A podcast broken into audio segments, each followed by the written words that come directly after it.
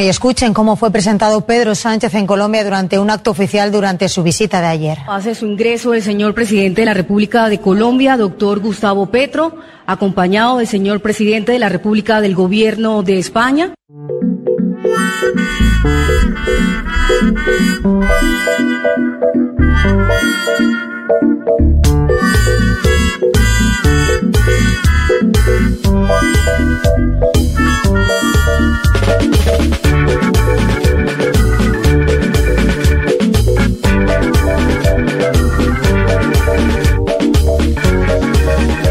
Bueno, por fin una re- eh, España se convirtió en una república, ya era hora, le llevó siglos. ¿eh? Y lo hizo una locutora desde Colombia. Colombiana. Una locutora Latinoamérica, Latinoamérica, digamos. ¿Lo logró Tenía- Latinoamérica? Sí, lo logró logró Latinoamérica. Latinoamérica, señores. Se acabó la monarquía en España. Bien, ya era hora, che, en serio. Bueno, habían tenido una república Sí. eh, durante un, en los breves años años. 30, Sí, breves años. eh, masacrada después por, por Franco. Y su golpe de Estado, claro, en Pero, 36. pero hay, hay que tienen que volver a ese sendero. Escúchame, para mí fue una venganza A ver. de Colombia, de ese gobierno que empezó muy bien, el gobierno de Gustavo Petro, quiero decirlo, para marcar alguna diferencia con Boris. Para mí, Gustavo Bien, Petro empezó ajá, bien. Más bueno. allá de eso, esto fue una venganza cuando le llevan la espada de Bolívar en la asunción de Gustavo Petro, que la pide Petro, la espada de Bolívar. Sí. El único ciudadano presente en el palco que no se levantó fue Felipe. El No hijo se- del Borbón. ¿No se levantó? No, claro. No. Permaneció sentado, Felipe. Elijo creer. Imagínate, claro. Esa espada Mira, liberó si es- buena parte de si es lo que vos decís, Sí. habla de una hermosa sutileza de parte del gobierno de Sí. Petro que me llevaría a abonar tu tesis de que arrancó bien. Porque esas cosas, viste, como esos pequeños gestos de, de maldad Sí. denotan manejo de muñeca, denotan algo. sí.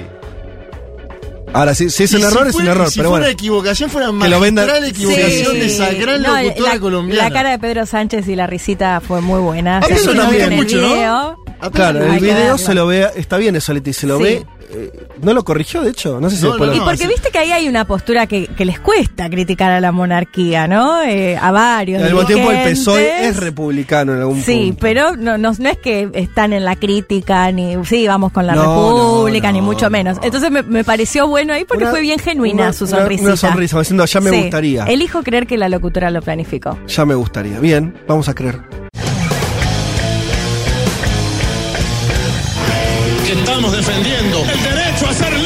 rígida política de controle da natalidade. I asked one of the top people in China. Dicen que yo soy el presidente pobre. Pobres son los que quieren más. The International Monetary Fund is also a 信心和决心不会变。Предусмотрены выплаты на первый. nuestra gran nación. ¡Que viva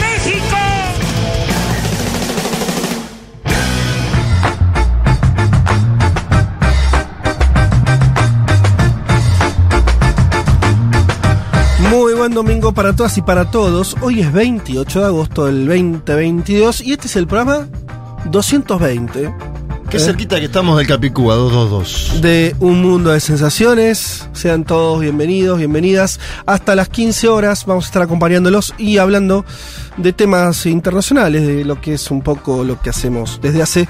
¿Cuánto, Juanma? Hoy es temporada, esta es temporada Sexta. sexta temporada. Sexta temporada, señor. Sexta temporada de Un Mundo de Sensaciones. 17, 18, 19, 20. Que far de 20 duró como, ¿no? Fueron como varias. 21 y 22. Sí, ya he trabajado en el 20, ¿eh? Trabajamos muchísimo en el 20.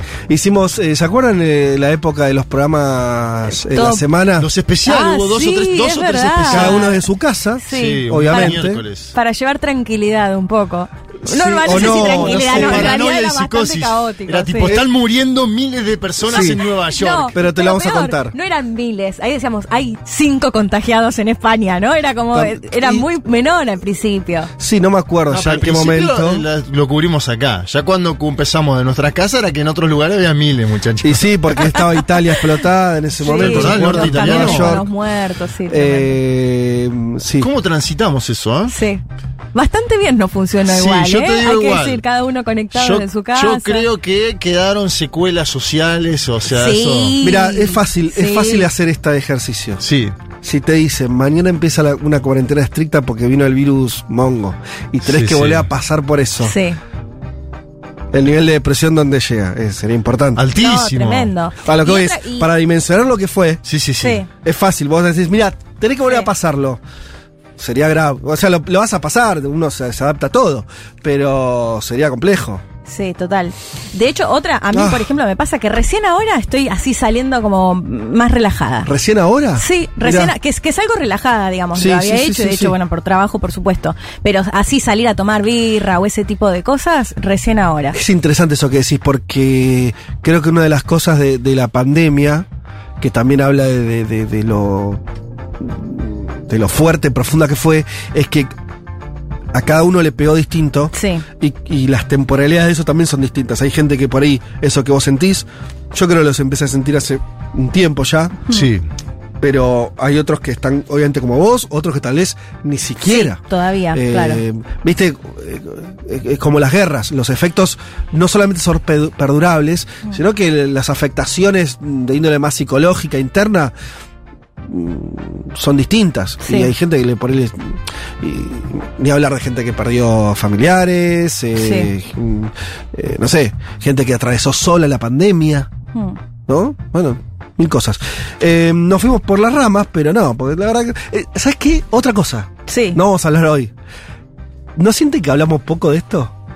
Sí, lo ¿Entendés? pensamos poco, de hecho, siento, como Sí. que estamos reflexionando. Porque estamos en el momento de, de- de de tratar salir. de, Sí. de no querés hablar de eso. Exacto. Sí. Pero momento va a tener que empezar a. Vamos a tener que volver un poquito. a procesar qué pasó. Sí. Sí. Sí. De hecho, mira, ayer, y esto es un dato para quienes tengan ganas de tener citas, gimnasio. Sí. El nivel de levante que hay en el gimnasio Ah, bueno, es eso- tremendo. Mirá. Yo no sé si esto sucedió siempre, no tengo tanta experiencia de gimnasio, ahora retomé hace un mes, un mes Sí. y pico. ¿Pero qué viste? ¿Una situación ahí? Dando No, que te vengan a chamullar. Ah, o sea, que te fueron- vengan a hablar. te fueron a hablar a mucho. vos. O sea, Bien. eh, Tipo- digo, no sé si esto pasó siempre Sí. o es la necesidad de nada. Ah, me parece de, que el de gimnasio empezar a hablar y. Me parece que siempre hubo en el gimnasio, ¿no? Esa onda Yo, la verdad es que no, había- no lo había experimentado. Sí, es tipo y el- sábado a la tarde te a un digo, parque con tremendo. una mascota solitario, ¿no? Viste que si vos un, vas a un- no, yo no me pasa, no tengo mascota, pero veo siempre que si alguien va, Sí, vas con verdad. un ovejero al parque centenario, Es motivo de, ¿Qué para hablar. pasa? y Porque le es una, le acercan, es una sí. contraseña la levante. ovejero. No, no, no por, no por ser un ovejero, pero se, hace- te acerca alguien con un chihuahua. Bueno, dice, así que hay un ¿qué dato. onda? O, o se, se Yo compran me- un perro o arrancan el gimnasio. Yo me siento en eso como una especie de. de- de- Si fuera por lo que yo percibo Sí. en cualquier lugar, si- eh, nadie- no se formarían parejas, nu- nadie se levantaría a nadie. Si es lo porque yo- lo que- mi subjetividad, ¿me entendés? Ah, Pero, ¿cómo bien. que lo que percibí? No, si No viene alguien y te nunca- habla y te dice, no, esta máquina no funciona. No, y esto, y, y nada, y te das no, no, cuenta. te entiendo perfecto lo que vos contás, Leti. Si fuera por mi subjetividad de lo que yo veo y a mí me pasa, nunca nadie se Ah. levantaría a nadie en, en esas situaciones tan genéricas y, ¿entendés? Sí. Pero, ¿se entiende lo que quiero decir? Se entiende Pero, totalmente. este, bueno, mira, hay un mensaje acá de Maga, dice, me pasa como Leti. Eh, recién ahora me quedo sin barbijo en un bar eh, o en la oficina sin sentirme expuesta al peligro de Ah, contagio. pensé que le estaba pasando lo del... Lo Lo de del yo también, yo también. también. Pasa como el Yo también. musculatura de 20 Y vienen a hablarte de, la, de, la, de cualquier cosa, qué sé yo, ¿viste? Bueno, pues te- está bien. Eh, Y que te das cuenta, te das cuenta cuando vienen realmente no, a hablar de la máquina, cuando No, están claro. buscando chamullo. Está Sí. bien. Vos, eh, la pregunta es si es algo post pandémico. Claro. O- O, pasaba, no tanta la- no la experiencia en gimnasio, mí aparatos el y eso. gimnasio- Me hiciste acordar un capítulo de. Hay un capítulo de Seinfeld donde hay una, como un levante del gimnasio que es muy gracioso, no, no viene al caso, pero. Este. No sé, sí, no A- sé. Además tengo- se da esto, voy a un gimnasio Sí. bastante grande, Ajá. eh, Sí. la de, ¿hacemos los dos en el mismo aparato? ¿Qué? ¿Eso? ¿Cómo le mismo para el Claro, yo hago una serie, vos haces la otra, entonces bueno, vamos ahí Ah, charlando. Yo dije, no, no, no, deja, yo me voy a otra, a otra máquina. Bueno, pasa algo con los cuerpos, esto. ¿no? Ahí. te- sí, también puede ser. Sí. Hay casi una ex- exhibición de por sí. Sí, sí, Eh, sí. No sé, yo igual. Estás probando el material que vas a consumir, probablemente. Levanta en el gym la gran Macri Aguada. No me digas que esa pareja se fue en el gym. Mirá, ¿qué tal, eh? Sí, Mauricio. por- porque tra- en- trabajando nos encontramos. No, no, no. Eh, ah, mirá Macri. Aguada, no entendí. Levantando bolsas en el club. No, esa gimnasio. no, ¿no? ninguno de los dos. Eh, Sí, Famoso sí, quit virgen, ¿no? Que le dice. bueno, en fin, tenemos, eh, vamos a hablar un poco de lo que, de lo que tenemos para hoy, porque si no se nos va el programa. Eh, Está bueno igual hablar de gimnasio sin mujer. Sí, sí. tenemos, tenemos muchos temas. Qui- Quizás tenemos parejas que se armaron así. No, pero seguro. Sí, sí. ya, ahí Oyente, tenés digo. Yo ¿eh? no sé si los- el oyente de UMDS es muy del gimnasio, te voy a decir. Pero bueno, no quiero tampoco ser. Mira, acá ya hay un mensaje. Volví al gimnasio presencial recién hace un mes. Sí, y. Y creo que lo hice por eso. Para Ah, bueno, levantar. no, no, ese ¿Un- ¿Es un hombre? Porque decían que se levantaba, pero, Ajá. Ah, dice ¿ves? la oyenta, La oyenta, mirá. Paula, Paulita. todas mujeres. se le tiraron todas No, no, mujeres. no, no, no, que, que eran todas mujeres de ti. Entonces, nada, no, eh, Qué raro. ¿Por qué? Y Bueno, no qué sé, sé a mí ayer me pasó, eran casi todos tipos. igual. Eh, Muy ¿a pocas dónde? mujeres. Tenés que pasar- En a apara- Paula. Aparatos. Ahora, si voy a la clase de ritmos, que también voy, ahí sí si vas a somos Zumba, todas mujeres. ¿no? Si vas a Zumba. Sí, son casi todas mujeres. sí. Eh, bueno, qué mensaje. No sé, no, no sé si leer. ¿Qué no sé son, si muy leerlo polémicos? porque. ¿Qué dicen? No, bueno, que refieren a que tal vez Leti vivió esa situación porque tiene su, su- por, por su belleza, digamos. No, no, no, no. Ah, Me mirá. chamullaron a mí también, pero vi cómo chamullaban también a otras personas. No, no, es algo generalizado. Ah, lo es vi- el lo- lugar. Viste como una especie de Sí, orgía de levante. no, los ves ahí, viste como Está bien. a la búsqueda. ¿Era la misma persona? Dice, No, no. Perdón, agrega. De hecho, lindo, todo bien, Déjame ¿eh? terminar el, el- el- el comentario. Agrega Diego, eh, también por su inteligencia, por supuesto, dice, y simpatía. Y sí, claro, no Por puede supuesto. solo cosificar, digo. No, No, sé, claro, atribuye este- cuestiones también. Claro, y la bueno, charla va de están cayendo la cantidad de mensajes, la gente ya no sé, sí, claro. ¿Quieren ir al gimnasio con Leti, no? Las y los oyentes ahí. Ya Eh, preguntan la dirección. No, y la gente, gimnasia, están, ya están la- los temas que están manejando, eh, bueno, la gente nos está contando que volvió al gimnasio, que no volvió al gimnasio, bueno, chicos, estamos todos en eso. Sí, pues además se viene, claro. No, es que era un el- tema de la pandemia también, porque ya vas sin barbijo, digo, Es mucho estás más muy en cómodo. contacto, o sea, estás ahí tocando el mismo aparato, sí. ¿Podemos volver a nuestros temas o...? Porque... Yo creo que vamos a hacer un especial gimnasio si Está bien, pero no hoy, no, No, no, no, no, no, no, no, no no. hoy. Vayamos a nuestros temas un poquito. Eh, ¿Qué tenemos para hoy? Tenemos muchas cosas. Eh, por un lado, Sí. Juanma, nos vas a hablar de Bolivia, eh, de cómo viene el gobierno de Arce y cómo viene algo que, que acá también, ¿no? Eh, que nos remite mucho a lo que sucede en Argentina, cómo viene esa interna entre liderazgos, que hay, hay más de uno. Uno piensa en Evo, pero Son tres.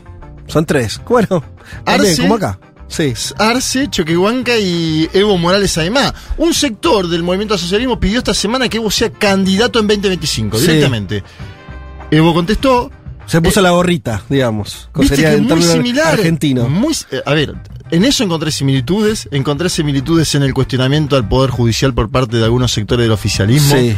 Que dicen, viste que nosotros pensamos que ya está sancionado el golpe de Estado en Bolivia del 2019, que como está condenada Áñez, no, hay, hay sectores que dicen hay que avanzar en justicia para Sencata y Sacaba. Atención con eso también, porque es otro punto. Y en el medio tenés la derecha operando. Luis Fernando Camacho, ¿sí? Que el gobierno dice nos quiere desestabilizar, hay un golpe de Estado en marcha. Ojo cuando se habla de golpe de Estado en Bolivia, porque pasó hace poco, ¿no? No, claro, claro, sí, sí. Che, eh, y me parece interesante porque Choquehuanca es la figura por ahí tal vez menos conocida acá. Sí. También, obvio, dijiste, son tres. Arce es el presidente, es obvio.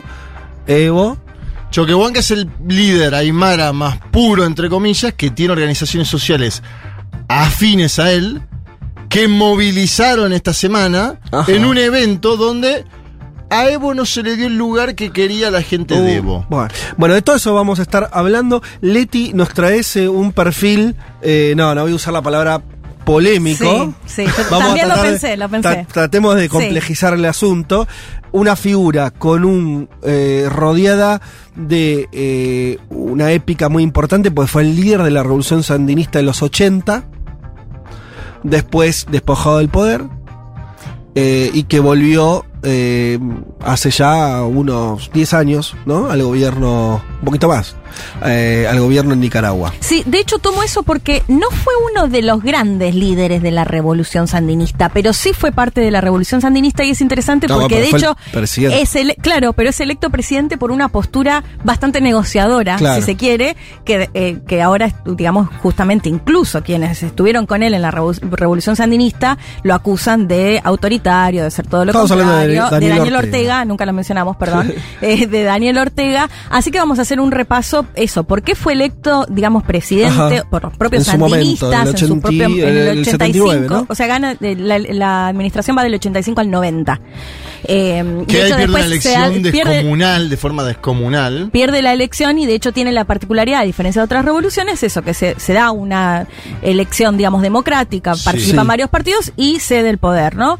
Eh, pero vamos a ir viendo cómo desde la oposición, a mi modo de ver, se empieza a formar más el Ortega que vemos hoy que gobierna ya desde el 2007 con algunos pactos que, si dejamos usar la palabra, bastante polémicos porque eh, pactos con personas que antes cuestionaban mucho o sectores como la iglesia que cuestionaban mucho. Sí. No, y además Así hoy, que- y hoy, perdón, Neti, pero Nicaragua eh, ocupa un lugar que ni, si- ni siquiera ocupó en un momento Venezuela, en, lo- en los momentos más cerrados de, de Venezuela, ¿no?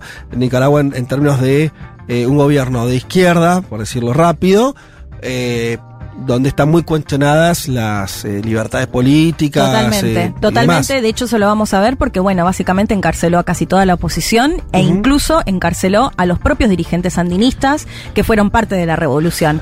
Así que sí, bastante complejo este personaje. Vamos a intentar, eh, bueno, entender un Y poco también, ¿no? y- sí, de Rosario Murillo, quién, quiénes lo apoyan hoy o cómo se sostiene Bien. también el gobierno de Daniel Ortega. Bien, excusa interesante para hablar de entonces también de- del presente de Nicaragua. Em, ¿Usted qué tiene? ¿Panorama? Tenemos panorama donde vamos a hablar de variados temas, ya en minutos nomás. Eh, no quiero extender mucho la, apertura para, para poder ir a eso. Y vamos a tener una entrevista importante, si que la intentamos tener el domingo anterior. Vemos, veremos si es posible con Diego Ibáñez, eh, figura política importante en Chile, y para hablar de lo que se avecina en Chile, que es eh, una elección sobre el texto constitucional, que hasta hoy, hasta ahora, veremos si se confirma o no, eh, todas las ¿Es la encuestas semana que viene o estoy loco yo? Sí, el domingo que Es la viene. semana que viene. Domingo que viene. Se dan cuenta, ¿no? El nivel Wow. de- 4 de septiembre. No, no, yo pensé que faltaban 15 días. No, sí. que acabo de mirar el teléfono, digo, domingo 28 de agosto, es el domingo que viene. Sí, sí, Bueno. domingo que viene, una semana. Eh, última semana entonces de, de la campaña en Chile para aprobar o rechazar el texto constitucional. Todo esto después de escuchar un gran tema, este me gusta siempre que lo pone Pablito, eh, o que lo escucho, pero suena en esta radio, Black Hole Sun Sí, de. Soundgarden. Ahí va, qué lindo, ya venimos.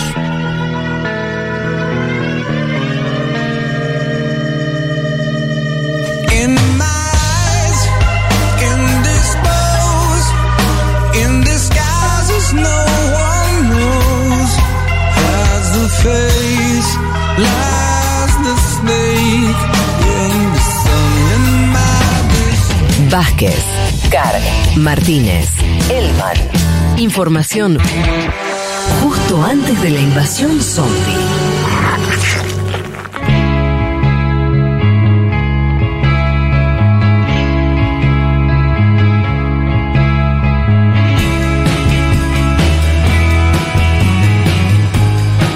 Bueno, em, antes de entrar en el panorama, les recuerdo algo que no, no- no entró en la apertura, pero hoy estamos regalando, sorteando, em, mejor dicho, sorteando, no. Los oyentes van a estar, diría, compitiendo, participando Ah, por llevarse los dos ejemplares del libro que, que hoy estamos dando, que es em, ¿Por qué cayó la Unión Soviética? Se llama. Yo lo estoy leyendo en estos momentos. De hecho, Eh, lo empezaste a leer vos en el viaje a Sao Paulo. Sí, ¿no? pero no avancé mucho. ¿Viste? Algo típico de los viajes. Te hacías 84, 44 libros. ¿y? Eh, los tomos completos del Capital. Pues decís, viste ese momento donde decís, se voy a tener tiempo acá. sí, no, sí, yo la- en el viaje. Y después, eh, igual leí bastante, leí algunas plazas, leí en el hotel, pero siempre em, es un 10% diría de lo que uno se imagina cuando estás preparando la valija. Y leí algunas páginas, pero no puedo avanzar mucho. Y acá lo estás terminando. Y acá estoy, claro, ya más eh, me puede meter un poco más, pero no lo terminé. Em, lo tengo por acá el libro, sí. Estamos hablando de por qué cayó la Unión Soviética, es un libro de Jorge Saborido, un especialista en el tema. Muerte natural, suicidio o asesinato. ¿eh? Ah, la pelota. Se, eh, es la, la bajada. Pero sí, básicamente es un debate clásico, diría ya, de explicar si la Unión Soviética cayó por sus propios problemas internos, eh, Por una económicos, presión externa. una presión externa, eh, a mí siempre me gustó la figura de la implosión, ¿no? Porque como que cae una implosión es algo como que explota de adentro, ¿no? Sí, de un edificio que no te imaginas que va a implosionar, que si esto es muy fuerte este edificio, ¿cómo, es, cómo se está implosionando? Sí, eh, y bueno, siempre es interesante recitarlo porque también hay como saldo sobre eh, el, el desarrollo de esa revolución, eh, de, de- de todos los últimos años, sobre todo que es donde se concentra Saborido, se concentra, diría, en los últimos 20 años de la Unión Soviética, ¿no? Fines de los 60, principios de los 70 y ahí hasta el final. Eh, editado por Capital Intelectual. ¿Cómo se llevan y o ¿Cómo, se- cómo se señor? ganan estos dos, algunos de estos dos ejemplares? Muy bien. Van a la cuenta de Instagram de Futurock, le dan eh, like a la publicación de Un Mundo de Sesiones y responden a la siguiente pregunta Sí. que está vinculada tangencialmente con el título de este libro. Nos tienen que contar algún momento o experiencia que viviste en el pasado, Ujú. La cual recordás con nostalgia, pero a la que no volverías. ¿Por qué esto? Porque hay una frase adjudicada a Putin, Sí. eh, aunque está muy bueno, revisitada, pero es interesante que es esta idea de que eh, quien no añora los años de la Unión Soviética no tiene Corazón. pero quien quiere volver efectivamente hoy no tiene cabeza, algo así, Sí. ¿no? Pero es esta idea de, eh, de jugándolo más en términos personales, es a dónde tu corazón diría, ah, siento nostalgia de ese Sí, pasado, lo- pero, no, recordás eso que viviste y lo, lo recordás con nostalgia, con cariño. pero no volverías. Pero no lo exactamente volverías a hacer, revivirlo sí. por los motivos que sean. Eh, los que nos cuenten eso. ¿Tiene alguno de ustedes de, de esto? Eh, sí, a ver, empiezan ustedes. Yo propongo una que. A ver. Sí. mm, Año 2005 La Plata. Show, Sí. show de Carlos Alberto Solari. Fuimos eh, eh, con amigos de Villa Ballester, con los cuales todavía hoy seguimos yendo a algún show. Teníamos entrada para las dos eh, noches. Sí. Tocó el indio un sábado y domingo, creo que 11 y 12 de noviembre del 2005. Nos quedamos a dormir en una plaza. Claro. A dormir, entre comillas. Sí. Era tomar cerveza, Sí. estar, a esperar. Aguantar. ¿Sabés cómo llegamos al otro día, no? Al estadio. mal. Situación en. eh, Bien. Situación sala de ensayo, Claro, pero hay uno de los pibes, Briño, que volvió a dormir a la casa y vino al otro día. Y estaba fresco como una Perfecto lechuga y nos decía, muchachos, pero ustedes qué hicieron? No, ¿Qué no, se les pasó por la cabeza? Y él disfrutó el show, todo perfecto. Claro. el segundo día espectacular. desastre. Nosotros estábamos ya en una situación decía, claro, pero ¿Querés, vos- querés ir a tu casa? La verdad es esa. No, no, porque ¿No? estás. No, no, 2005 tenés. eh, yo tenía 20 años. Bueno, tenés una, situ- una, una situación. Eh, sos muy joven. Sí. Lo podés hacer. Ahora, la distancia, vos decís.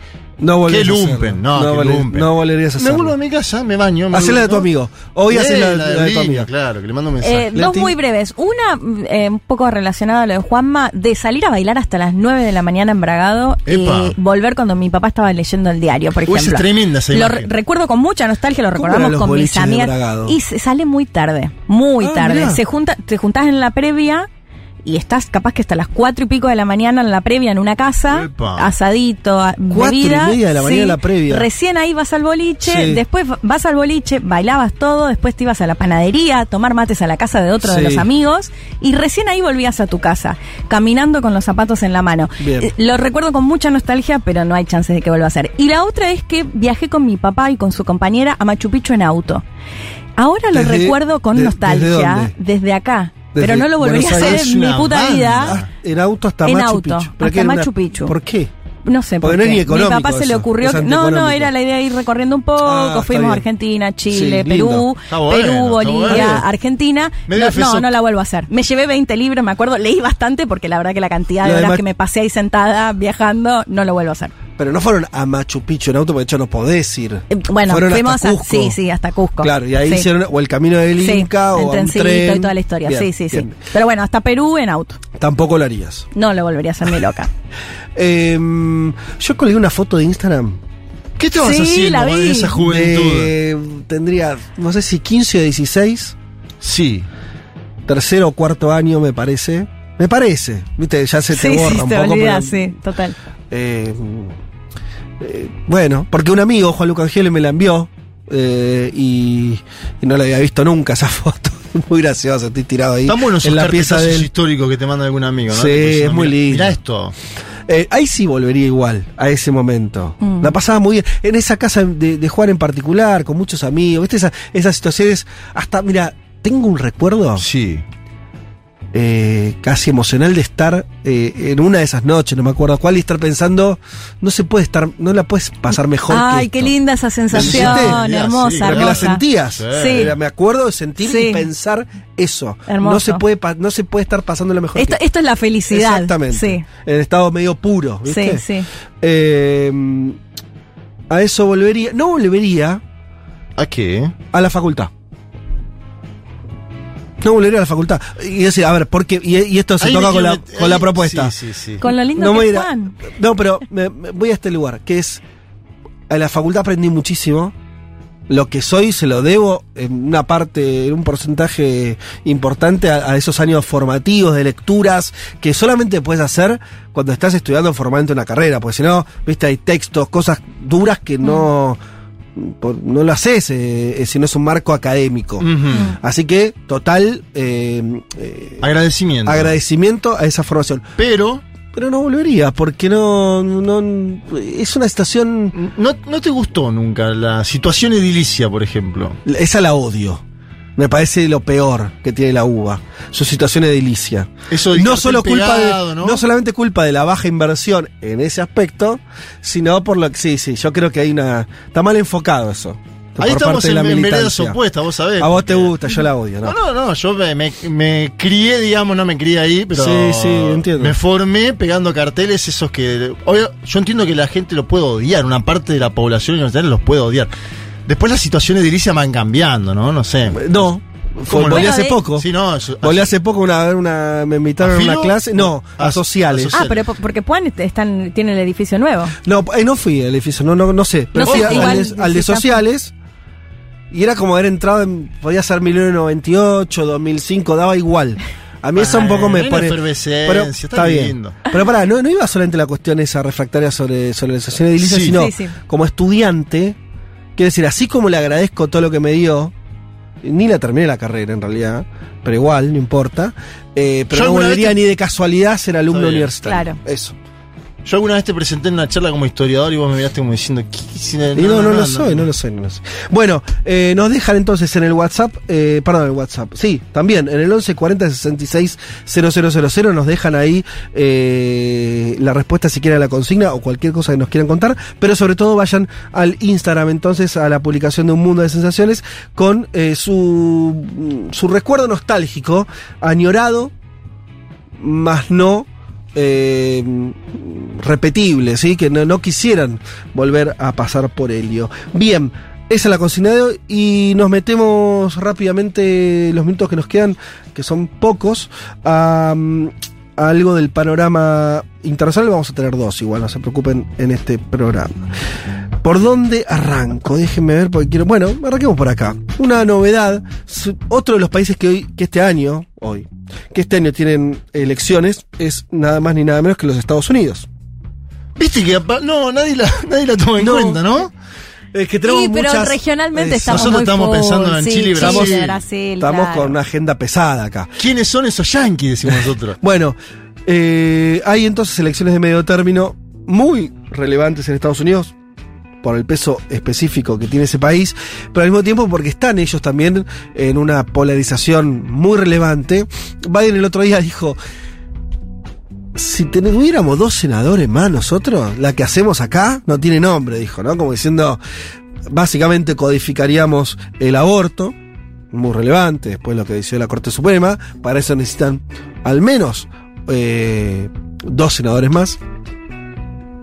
Eh, así como otras eh, medidas eh, que propuso Biden.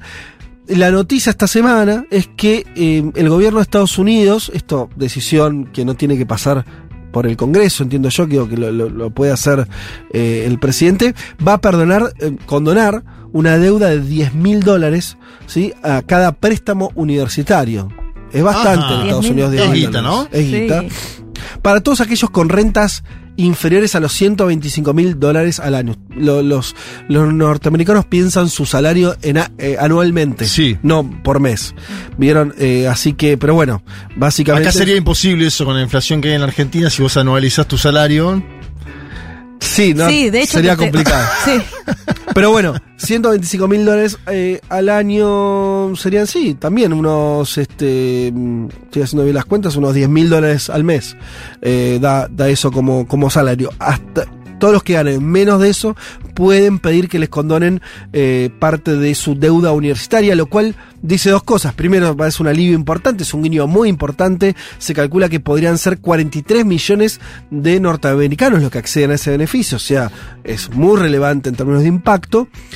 Y un guiño sobre todo a el apoyo juvenil, a los demócratas que ya lo tienen, ¿no? Estados Unidos, un sector donde los demócratas hacen buen pie es en los sectores eh, juveniles. Así que bueno, es un guiño a ese electorado.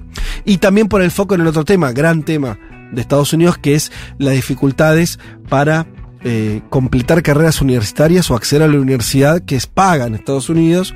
Eh, y bueno, Ahí podemos volver a lo que decíamos antes, de filos sociales.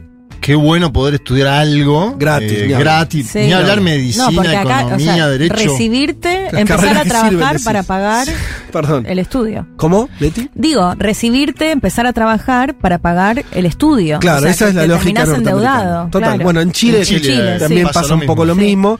En Colombia pasa lo mismo, por eso vienen muchos compañeros de diversos eh, sitios de América Latina a cursar estudios eh, de posgrado en Argentina. Bueno, ahí está entonces Biden ya de, de lleno en, en la, en la campaña para noviembre, las elecciones en noviembre en Estados Unidos. Decíamos donde se va a definir quién va a dominar el Congreso, ni más ni menos.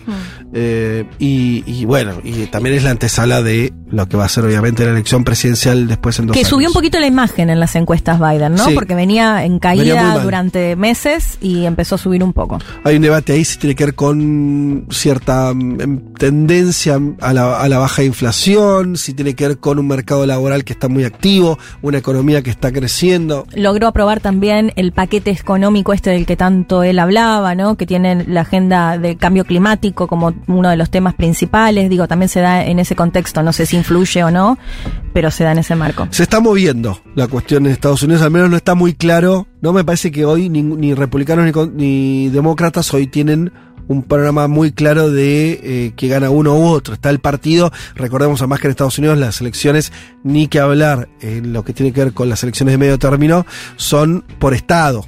Sí. Entonces en cada estado es un mundo, ¿no? Así que... Y se- el tema de Trump muy fuerte también, ¿no? Lo que generó el allanamiento del FBI. De hecho, leían muchos medios estadounidenses que decían que ahora el enemigo de los republicanos es el FBI.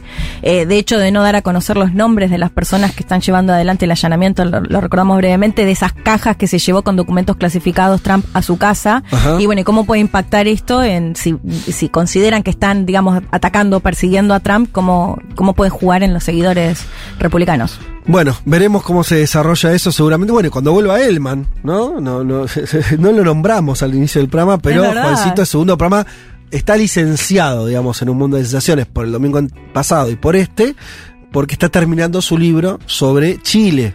¿Sí? Cuando vuelva va a tener mucho trabajo, porque va a tener que explicarnos esto. Sí. Y lo de Ted Cruz, lo, lo vieron, ¿no? Lo de Ted Cruz. Digo, pues lo, lo meto acá en lo mismo, Sí, ¿no? tíralo, Eh, pidió que sea condenada la vicepresidenta Cristina Fernández de Kirchner. Un tuit en español escribió. Sí, que le contestó Eduardo Bolsonaro, hijo de Jair Mesías, presidente de Brasil, con pulgares en alto, como Sí. diciendo, sí, nosotros también queremos Sí. que la condene Estados Unidos a Cristina, que la sancione, mejor dicho. Es muy interesante eso, sería para desarrollar mucho porque si bien Estados Unidos en su política exterior siempre después es, es, es una cosa donde unifica mucho más, Sí. históricamente fue así, ¿no? Eh, pueden a- hacia adentro tener discusiones muy fuertes y después hacia afuera es más unificado. Hay que ver si eso se sostiene un- en una situación de alta polarización.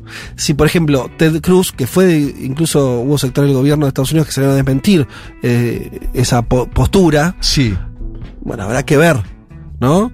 Porque claramente empiezas a tener un... un, eh, me parece que empiezan a expresarse, esto lo digo matizado y sabiendo que la historia de Estados Unidos no es esta, pero su política interna empieza a trasladarse esa grieta hacia, hacia afuera. Bien. Hay que ver, con el caso incluso de la guerra, para decirlo, ¿no? También la- hay, hay posturas divergentes respecto a eso, eh, mm, respecto a América Latina, no sé, habrá que, que- que seguirlo de cerca el asunto. Seis meses de guerra eh, en Ucrania, Parece que fuera ayer, ese febrero, ¿no? Sí, pero bueno, ya estamos en seis meses. Eh, una guerra que no todo el mundo predijo, que parecía que no iba a ocurrir, finalmente ocurrió. Punto uno. Punto dos, muchos decían que iba a durar poco. Sí, una Y semanita. Van, van seis meses.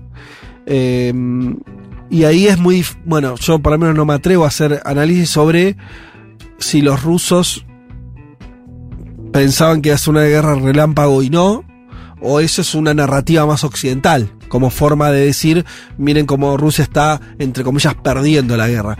Yo no me animo a decirlo porque lo que públicamente conocemos del Sí. gobierno de Putin no fue hablar de, de tiempos, Mm. hablaron de objetivos. Sí. Eh, y el objetivo de Putin, lo dijeron claramente, era que no avanzara la OTAN, ¿no? Y entonces su invasión Además tiene es como que eso. fallaron todos los pronósticos, esto que, Sí. esto que decías, ¿no? Nadie se imaginaba la guerra, la guerra pasó, No que la guerra era corta, la guerra sí. sigue, sí, está Por eso. difícil poder Eh, ver algo. Lo que vemos hoy es una guerra que está en- también en movimiento, porque está Rusia, ¿no? Como logrando un control bastante fuerte de todo es lo, lo que sería el este ucraniano, el limítrofe con Rusia.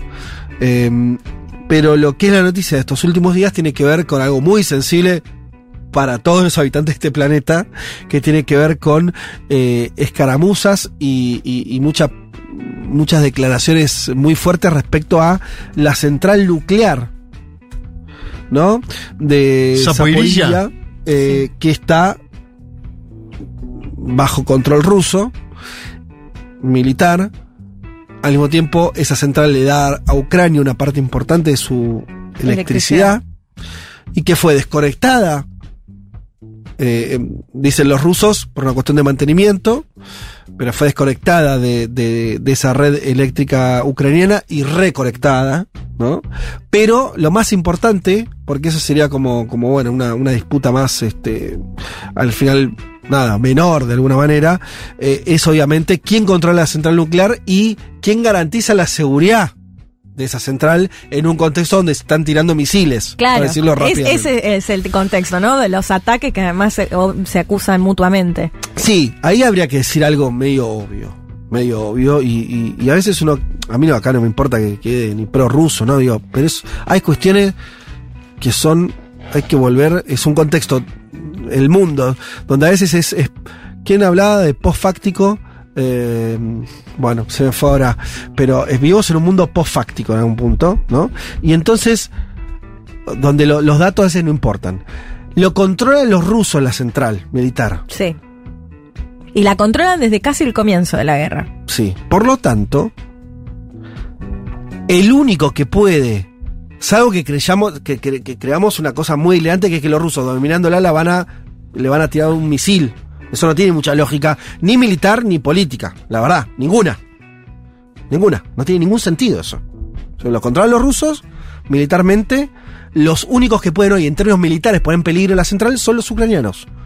No, no- no le encuentro otro razonamiento Salvo posible. que quiera generar el temor, también podría ser, ¿no? Pero a ver, Leti, desarrolla. No, le esto digo, que. Rusia quiera generar este, este, este miedo, en definitiva, que hay si llega a pasar algo en la central y lo que puede llegar a pasarle a Europa. Digo, escuchás a un Zelensky que dice, miren que si acá atacan la central nuclear, a Europa le llega, depende cómo vaya el viento. Digo, o sea, como llegue el viento, ¿no? Genera un, un temor si está cerquita de Ucrania. Pero.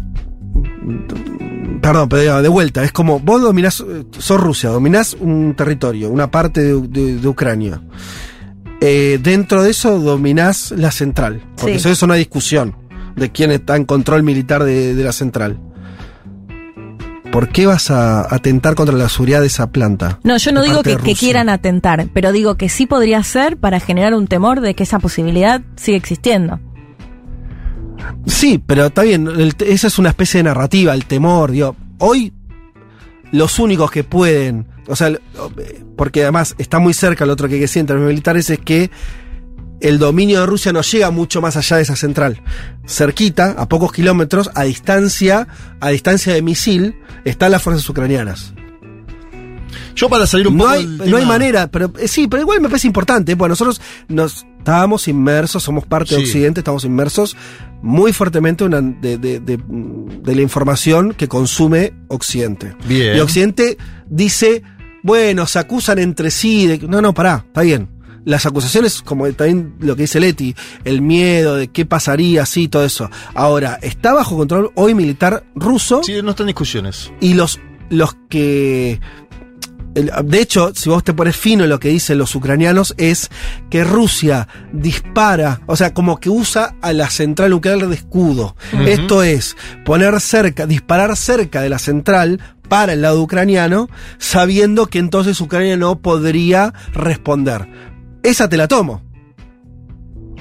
Sí, en una guerra Sí. usás todo tus. eh, todo lo que vos tengas a favor lo vas a usar. Sí. Puede ser, me parece muy lógico, suponer que Rusia utiliza en este sentido el control de la planta, que es. Puede tener, desconozco si esto es así o no, pero me parece plausible, lógico, eh, que Rusia tenga cerca eh, de dispare cerca misiles o artillería hacia el lado ucraniano, haciendo el cálculo de que Ucrania no, va- no puede responder hacia donde está la central, porque podría generar una catástrofe nuclear. eh, nuclear.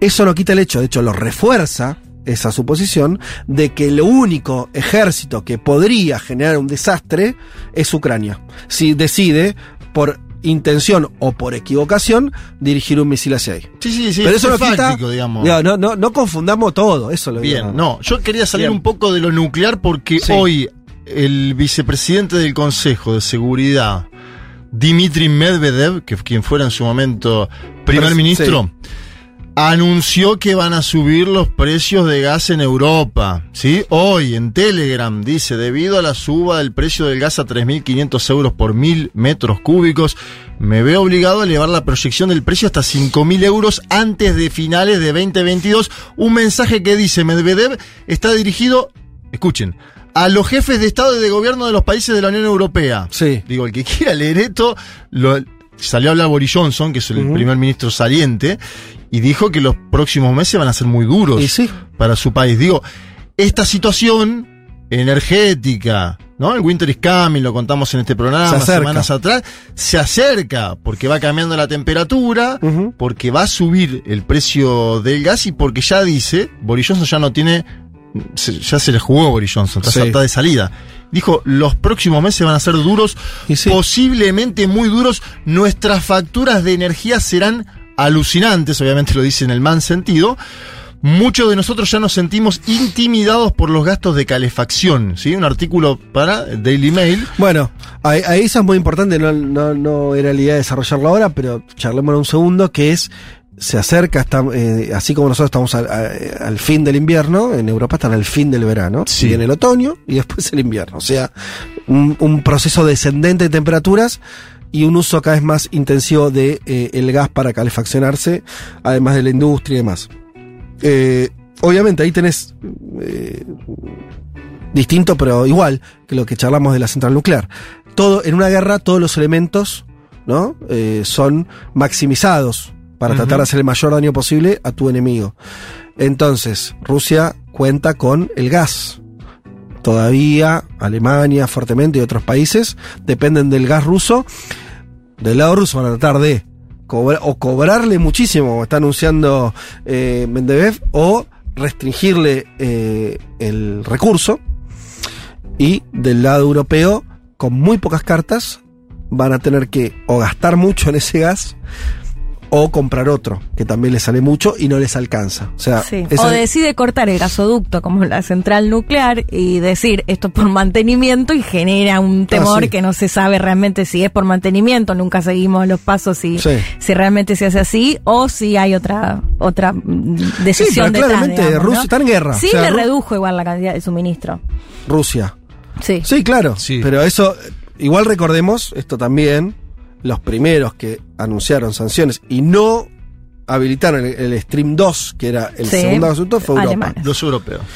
O sea, que eso fue autoinfligido. También por consideraciones bélicas. eh, Y políticas, y sobre políticas. todo. Política, ¿no? Bueno, pero Decir, sí, pero básicamente estar en guerra, Sí, indirectamente, Cada, Sí. vez me- cada vez más directo que indirecto. Pero bueno, con Rusia, por lo tanto, eh, es un problema su dependencia de la energía. Lo que tenemos ahí que ver para mí rápidamente, lo, lo vamos a charlar muchísimo en este programa de acá a fin de año, porque va a ser uno de los grandes temas, es cuánto aguanta Europa. Y esto en dos, en dos situaciones. Sí. Económicamente y eh, si hay... Yo lo que no sé calcular todavía es, ¿qué tenés a Boris Johnson y eh, todos los líderes europeos? Si yo fuera eh, uno de ellos, lo que estaría es haciendo lo que hace Johnson Mm. u otros, que es hasta exagerar lo que se viene. Sí. A vos te conviene exagerar Ah, Boris se va en una semana igual, ¿no? 5 de septiembre. Sí, a lo que voy es, pero mm, sea usted de salida o no, vos te, sos un- un- un- una persona con responsabilidad política. Sí, en sí, lo Europa. vimos a Emmanuel Macron Es esta lo que hizo semana Macron también. también. Conviene sí. sobreexagerar Pedro Sánchez, sí. Lo que se viene para que después lo que venga Sí. no sea tan malo como lo que se supone. Sí. Esa es mi lectura, ¿no? Sí. Eh, También lógica. dar malas noticias en general es muy malo para vos en proyecciones políticas, ¿no? Que Y lo que pero- le pasó un poco a la elección a Emmanuel Macron, por eso subió tanto eh, la candidata de ultraderecha Le Pen, porque Ujú. Emmanuel Macron dijo, muchachos van a sufrir, van a ser meses muy malos, muy, muy malos. Y así le fue en la elección, ¿no? Una elección Sí, pero no importa, porque porque cuando estás en esa situación a vos te conviene adelantar la mala noticia. Mm. Sí, sí, sobre exagerarla la comunicación y política indica eso. También tenés costo, porque vos sos el líder, en este caso es un hombre que igual sale, Boris Johnson ya está. Sí. Le está, le está divirtiendo al próximo liderazgo conservador. Muchachos, esto Sí, va a por ahí, por ahí la salvedad que tiene acá es que la narrativa juega, bueno, no es responsabilidad de mi mandatario, sino que es responsabilidad de la guerra y de Rusia, ¿no? Sí, Un poco eso, por ahí puede. Por supuesto que eso va a estar, pero lo que voy es, me parece que están in- lleva- eh, construyendo ese escenario que es muy lógico, Mm. es lo que haría cualquiera, eh, sobre exagerar, digo, en el sentido de Y decir, porque bueno, realmente puede ser catastrófico. Sí, sí, a ver, eh, no sé si cata- ¿Y Putin este, catastrófico sería que Eh, sería estalle la central nuclear. Bueno, si no, ni hablar. A lo que voy es, lo que pueden tener es un- una recesión económica si el gas que tiene no les alcanza para, para el desarrollo, eh, para sostener la actividad económica, Industrial. ¿no? Ese punto uno. Y después es cuánto dinero le va a salir a las personas pagar el gas eh, residencial. Me parece eso.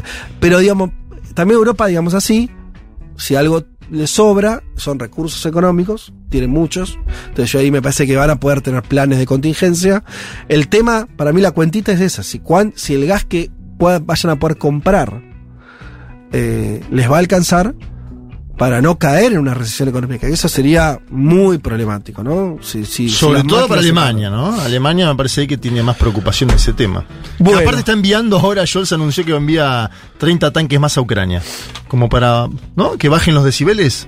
Sí, viene tranqui todo. Bueno, en el próximo programa eh, vamos a estar hablando un poquito más de la región, que hay varias novedades, en Brasil sobre todo. Eh, hoy Esta hay, noche, ¿eh? Hay debate presidencial, pero lo vamos a hablar eh, en el próximo... eh, en el próximo panorama. ¿A dónde nos vamos ahora? Una tanda, ¿no? Bien, ya venimos. Un mundo de sensaciones. Federico Vázquez, Juan Manuel Carg, Leticia Martínez y Juan Elman. Un programa sobre política internacional que no cree en teorías conspirativas. Bueno, casi.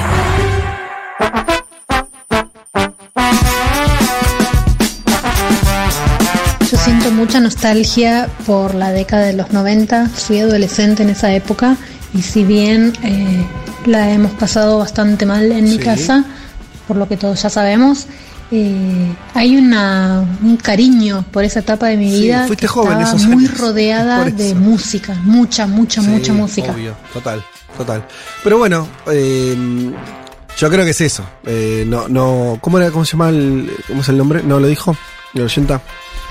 Tengo un mensaje 12 Cuando uno, Dale. uno, siempre, uno siempre añora su adolescencia, es medio inevitable. Y sí. Si, si, por eso No si pasaste- necesariamente, no, ¿eh? iba a No, decir, a mí no me gustó bien- mi adolescencia ¿Ah, no? mucho. No. Epa. Mirá. No me no voy a entrar en detalles, pero. Eso que contabas de volviendo con, con, con los zapatos en las manos. de Sí, bailar bueno, en pero eso ya más grande. Ah, O esposa sea, adolescente- esposa bueno, adolescencia me refiero para mí los 15, ponele. Ah, ah. Bien, eso no te gustó. No, pasaste 14, bien. 15 En la no escuela tanto. no la pasaste bien. Eh, pues sí, no, no lo recuerdo con tanto cariño. Bien, bien, bien. Eh, sí, obviamente, tiene que ver con esa, esa vivencia. Digo, mientras como, Ay, sí, yo también. un extraño, es, es muy, eh, Julia diría la palabra amoroso. Eh, no sé cómo llamarlo. Pero eh, es muy lindo el gesto que tuviste. Juanma. Hermoso. Esto es parte de la celebración de mi Trajiste. cumpleaños, lo hizo mi madre, eso que están Fue- ahí conmigo. Ah, ¿Tu cumpleaños que fue? ¿Cuándo fue, Juanma? Sí. En la semana. En la el semana. 24. ¿Qué día, ¿24? ca- qué día cayó? Yo no me Hermosas acuerdo. fotos. Jue- miércoles, jueves. Sí, miércoles. Eh, es algo familiar el día viernes y me pareció pertinente. Qué lindo, para compartir, ¿no? Juanma. Trajiste tus, tus obras, en el buen sentido Ah, lo digo. Sí, Ah, sí, me acabo de comer una aceituna que tiene No, no, mucha no. aceituna, qué rico. Muy rico. Bueno, sí, ¿qué, ¿qué ibas a comentar, Juanma? 12.48 y me entró un mensaje a mi WhatsApp que se, va, que se lave la boca antes de hablar de sociales. Pablo 30. Fuerte. Claro, Pablo 30 ahí comparte conmigo, ¿no? Dice que fue con las momias de letra Cel. Bueno, me parece que es fuerte decir ¿Cómo? la- las momias de letra. Las momias de letras. Ah, No, no, le- yo le pido disculpas en nombre de toda la, la gente Sí. de Filo, que también los quiero mucho. Tengo muchos amigos en Filo. Acá puedo, puedo leer un mensaje. Pablo Sí. Colo dice: Hola, yo fui en Bondi Semicama, Cochabamba, Bolivia, Sí, en el 2007 a un encuentro de jóvenes cristianos. 42 horas de Bondi Semicama nos turnábamos para dormir en el pasillo. Sí, yo también Esa lo he es dura, hecho lo- y tampoco viajes. la volvería a hacer. No. Dije- claro. Antes dije en auto a Perú, bueno, a Bolivia también en, en colectivo. ni Es lo- dura no, esa, no vuelvo, son bastantes no. horas. Yo fui al, so- al Foro Social Mundial de Porto Alegre en, En colectivo, micro, micro, a Porto Alegre, claro. semicama. 30, o 40 horas mínimo. No, no sé tanto, era... Sí, Eh, ¿y medio? Y Cuando Sí. llegás en ese momento, aparte de Porto Alegre, que no es una ciudad que vos digas, qué amable ciudad de Brasil. Las convicciones se te quedaron en el micro, ¿no? Eh, Después de tantas horas. No, no, después la pasé muy bien, fue un lindo... Habló Dilma en ese momento, Ajá. en el evento, pero viste que era un momento complicado. El que cuando te bajás del micro es el problema, como decís, che, loco, ¿qué es esto? ¿Qué es? Son las 8 de la mañana, estoy transpirando, estoy en Porto Alegre, ¿qué está Sí, pasando? claro. Acá uno que dice, me hizo recordar algo. Dice, papatipita, ok, o algo así. Dice, los recitales de Fan People en los 90. Fan People, viajar claro. por todo People. Aires en tren, bondi, caminando, etcétera. Y de trasfondo el menemismo. Me hizo acordar que el cantante de Fan People fue una vez abragado y yo estaba con una birra y me metió el dedo en la birra y me, y ¿Boom me la cagó porque me dio ¿En un asco serio? después. eh, Boom Boom Kid sí, hizo eso. Kid, sí. Boom Boom Kid Me hizo agarró el vaso de cerveza, le metió el dedo y dije, ¿Pero ah, ya. ¿Por qué le metió el dedo? ¿A qué, ¿Qué venía? sé yo? No ¿Por sé, qué porque sí? así en loquillo y me metió el, me dio un asco, asco. sí, y nada, no seguí Pero tomando la birra. ¿sí? La Claro, ¿por regalé. qué dedo? Andás a ver. Mamita. No, no, no tenía ningún interés. en- Ay, si pudiera, mi amor. Ahí tiene ese famoso tema, ¿no? Sí, claro. Che, bueno, eh, mm, tenemos más, eh, a ver, mensajes. Eh, hay- en eh, Instagram hay varios, Eso, ¿eh? eso, eso. A ver, léete alguno A más. ver, chicos, el comedor, los mates al sol, esperando la cursada, el centro de estudiantes, cursar sentada en el piso. Lo recuerdo con muchísima nostalgia y amor, pero no volvería a hacerlo ni en pedo. Las tomas de la facultad. lauru.org. Tomar la facultad. Lo recordás con cariño, pero no volverías a hacerlo. Mamita, aparte estuve en varias, ¿no? Una. Bueno, eh, mientras nos siguen contestando entonces la consigna que tiene que ver con, con el libro que estamos hoy regalando, ¿Por qué cayó la Unión Soviética? de Jorge Saborido, editado por Capital Intelectual, nos responde la consigna ¿cuál fue la experiencia o momento que viste en el pasado, la cual recordás con nostalgia? Pero que no volverías eh, a, a pasar por ello. Eh, nos responden entonces en la, en la publicación de Un Mundo de Sensaciones de la cuenta de Instagram o también con algún audio eh, en el WhatsApp. Bien, nos metemos en la cuestión boliviana. Sí, señor. Vamos a hablar un poco de lo que está pasando en Bolivia. En ese país recordamos que está gobernando el MAS, el Movimiento del Socialismo, una elección histórica, 55 puntos. un triunfazo. Primera vuelta. Pero donde el líder de ese espacio político, o Morales, no es el presidente, obviamente, es Luis Arce. Sí. Eh, ¿Y cómo se da esa convivencia? Yo dije en la semana que era un albertismo que funcionó en Segurola. Eh, ¿Por qué? Porque hay crecimiento económico en Bolivia, pero el crecimiento económico no anula la disputa interna. ¿sí? Es un caso de eh, un candidato de segunda generación que, fue triunfante en la elección, pero que también es triunfante en la administración. Aún así tenés otra expresión del movimiento popular con la vicepresidencia, que tiene expectativas de ser presidente en algún momento. Hablo de David Choquehuanca y al creador del proceso político por fuera del binomio presidencial, pero manejando el movimiento al socialismo, que es el principal partido de Bolivia. Eso explica el condimento tan extraño de la situación actual. En Bolivia, con una derecha muy belicosa, con una derecha que hizo un golpe de Estado, con una derecha que en parte tuvo impunidad por haber ganado la gobernatura de Santa Cruz, la gobernación, mejor dicho, de Santa Cruz. Ese es como el marco. O sea, Gobernatura. Que, eh, eh, me gusta mucho la Me gustó, gobernanza. me gustó igual, ¿eh? No sé si existe, pero creo que sí. Me gusta mucho la, la gobernanza. A ver, la síntesis. Choquehuanca Sí. quiere y pide porque dice en 2020 era yo. Ajá, Choquehuanca quiere y pide, dice en 2020 era yo. claro. Tiene el movimiento Aymara, organizaciones sociales Sí. vinculadas más a él, eh, lo tiene. Arce que dice, muestra los naipes, dice, Y mira, sí. yo fui la experiencia de segunda oleada que funcionó. Mirá Sí. América Latina en su conjunto. Ah, La lógica de cualquier presidente busca su reelección si le va bien. Y Arce está pudiendo estar decir. Ah, yo, mira, yo también con el español estoy complicado hoy. Podría decir. eh, me que está yendo bien. Sí, sí, claro. Es lógico eso. Y Evo- Y y- Evo dice, bueno, yo soy el líder político. Evo podría decirle, yo soy el líder político. Sí. A mí me sacaron con un golpe de Estado Sí. y ojo que viene la derecha más fuerte nuevamente, ¿no? Mm. Ojo que viene la derecha, que, es- que- que podría haber sido la hipótesis de Lula en el 2014 a Dilma, diciéndole, mira, Dilma, gobernaste cuatro años, no fue más no- o menos bien, sí. Ahora se viene la noche, Bien. digamos. Ahí yo no sé nada de lo que vas a contar de cómo viene. Con esas cartas, yo te digo, el que, la- el que me suena que le tiene más complicado es Choquehuanca. Sí. Porque ni es el presidente ni es el líder eh, más eh, importante del espacio. Pero bueno, no sé. Bien. me- Después no sé cómo se definirá No, no. entre Arce y. Después nos vamos a Evo. meter en el factor Choquehuanca porque tuvo una movilización importante a su favor esta semana, en esto que, que- que mostrábamos antes, la concentración en defensa a Arce Choquehuanca del Pacto de Unidad a la que se Sí. sumó Evo. Pero hay, hay factores que juegan solo. A ver, ¿vieron la imagen de eh, Cristina con el CFK 2023? Que Sí. todo el mundo salió a editorializar sobre eso. Sí. Aparte es una- que vaya a saber uno, porque eso puede significar CFK 2023 en la provincia de Buenos Aires o en la presidencia. No lo sé. Sí. No me queda claro. O instalar una posible candidatura y después no hacerla. Además, bueno, hubo un sector del MAS que esta semana salió, juvenil, la juventud vanguardista del Alto, sectores en Santa Cruz, encabezados por un ex alcalde llamado Mario Cronenbol, ex candidato a la gobernación de Santa Cruz, dijeron, nuestro candidato 2025 es Evo Morales. Lo dijeron esta semana. Para el 2025 falta una eternidad, Sí. ¿no? Sí. Los muchachos están apurados. Y eh, Cronenbol dijo lo siguiente, lo escuchamos. Nosotros tenemos ya nuestro candidato. Nuestro candidato bicentenario 2025 se llama Evo Morales. Sin vueltas, sin, sin tapujos, sin que lo- aquí lo puse y no lo encuentro. No, no, no quiero ser, después quiero ser. Nosotros estamos siendo claros y transparentes. Podemos hacer política. Y los grandes proyectos no se hacen de la noche a la, maraña- a la mañana. Tenemos que hacer un plan de acuerdo a las necesidades de, nuestro departamento. Los otros departamentos harán ellos verán cuándo lo hacen. Nosotros como Santa Cruz estamos siendo frontales, claros, directos.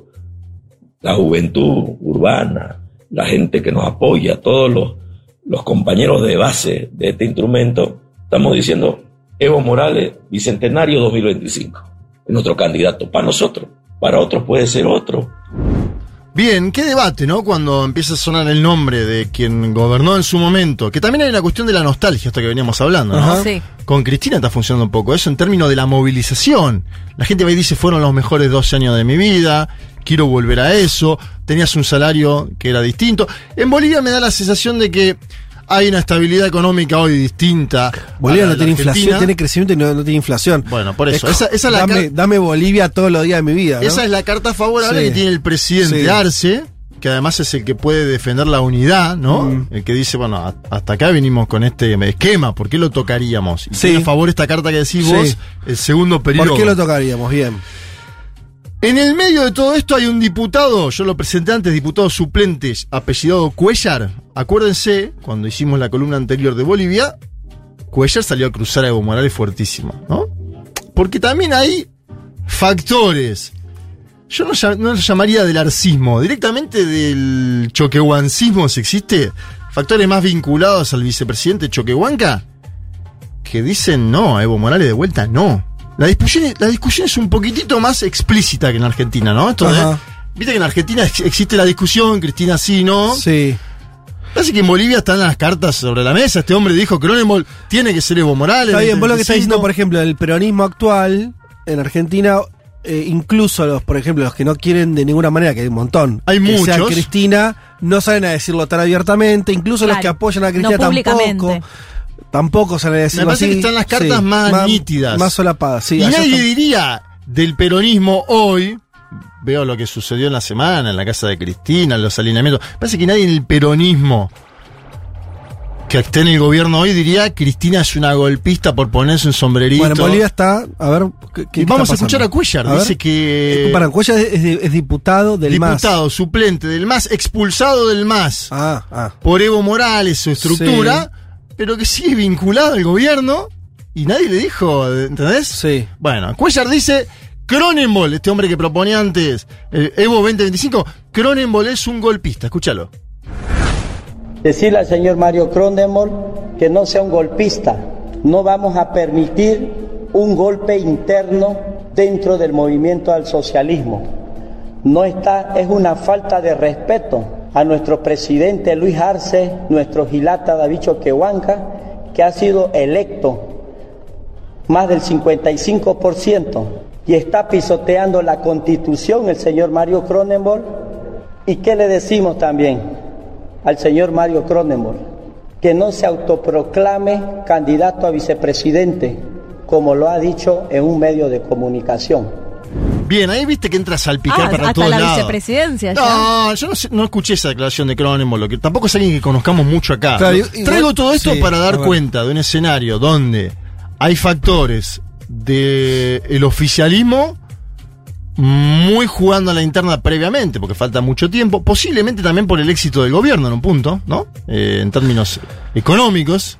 Sí, sí, podés estar, podés, eh, te puedes dar el lujo de, de- de discutir un poco así cuando el- está ordenada la- la- las variables internas, eh, Sí, las, macroeconómicas las y demás. económicas. Che, pero una cosa, yo escuché, todas estas figuras son figuras secundarias o, o- o- digo, no, no son las, no me trajiste declaraciones de, de los propios protagonistas tirándose, no estamos en esa situación entonces. No, pero acordate que semanas atrás yo te pasé audio de Evo Morales diciendo existe el crecimiento pero falta que se distribuya mejor, Sí.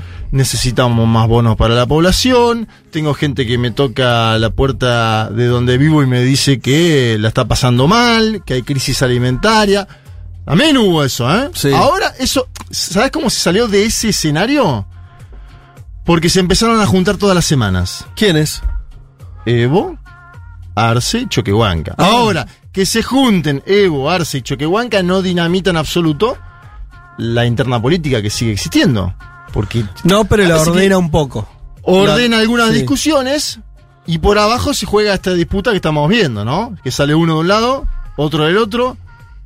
También habló Héctor Arce, Héctor Arce es otro diputado del MAS y dijo, yo estoy a favor de Evo 2025. Fíjate cómo se precipitó todo esta semana, ¿eh? Fue esta semana todo esto. Escuchamos a Héctor Arce, diputado del Movimiento al Socialismo.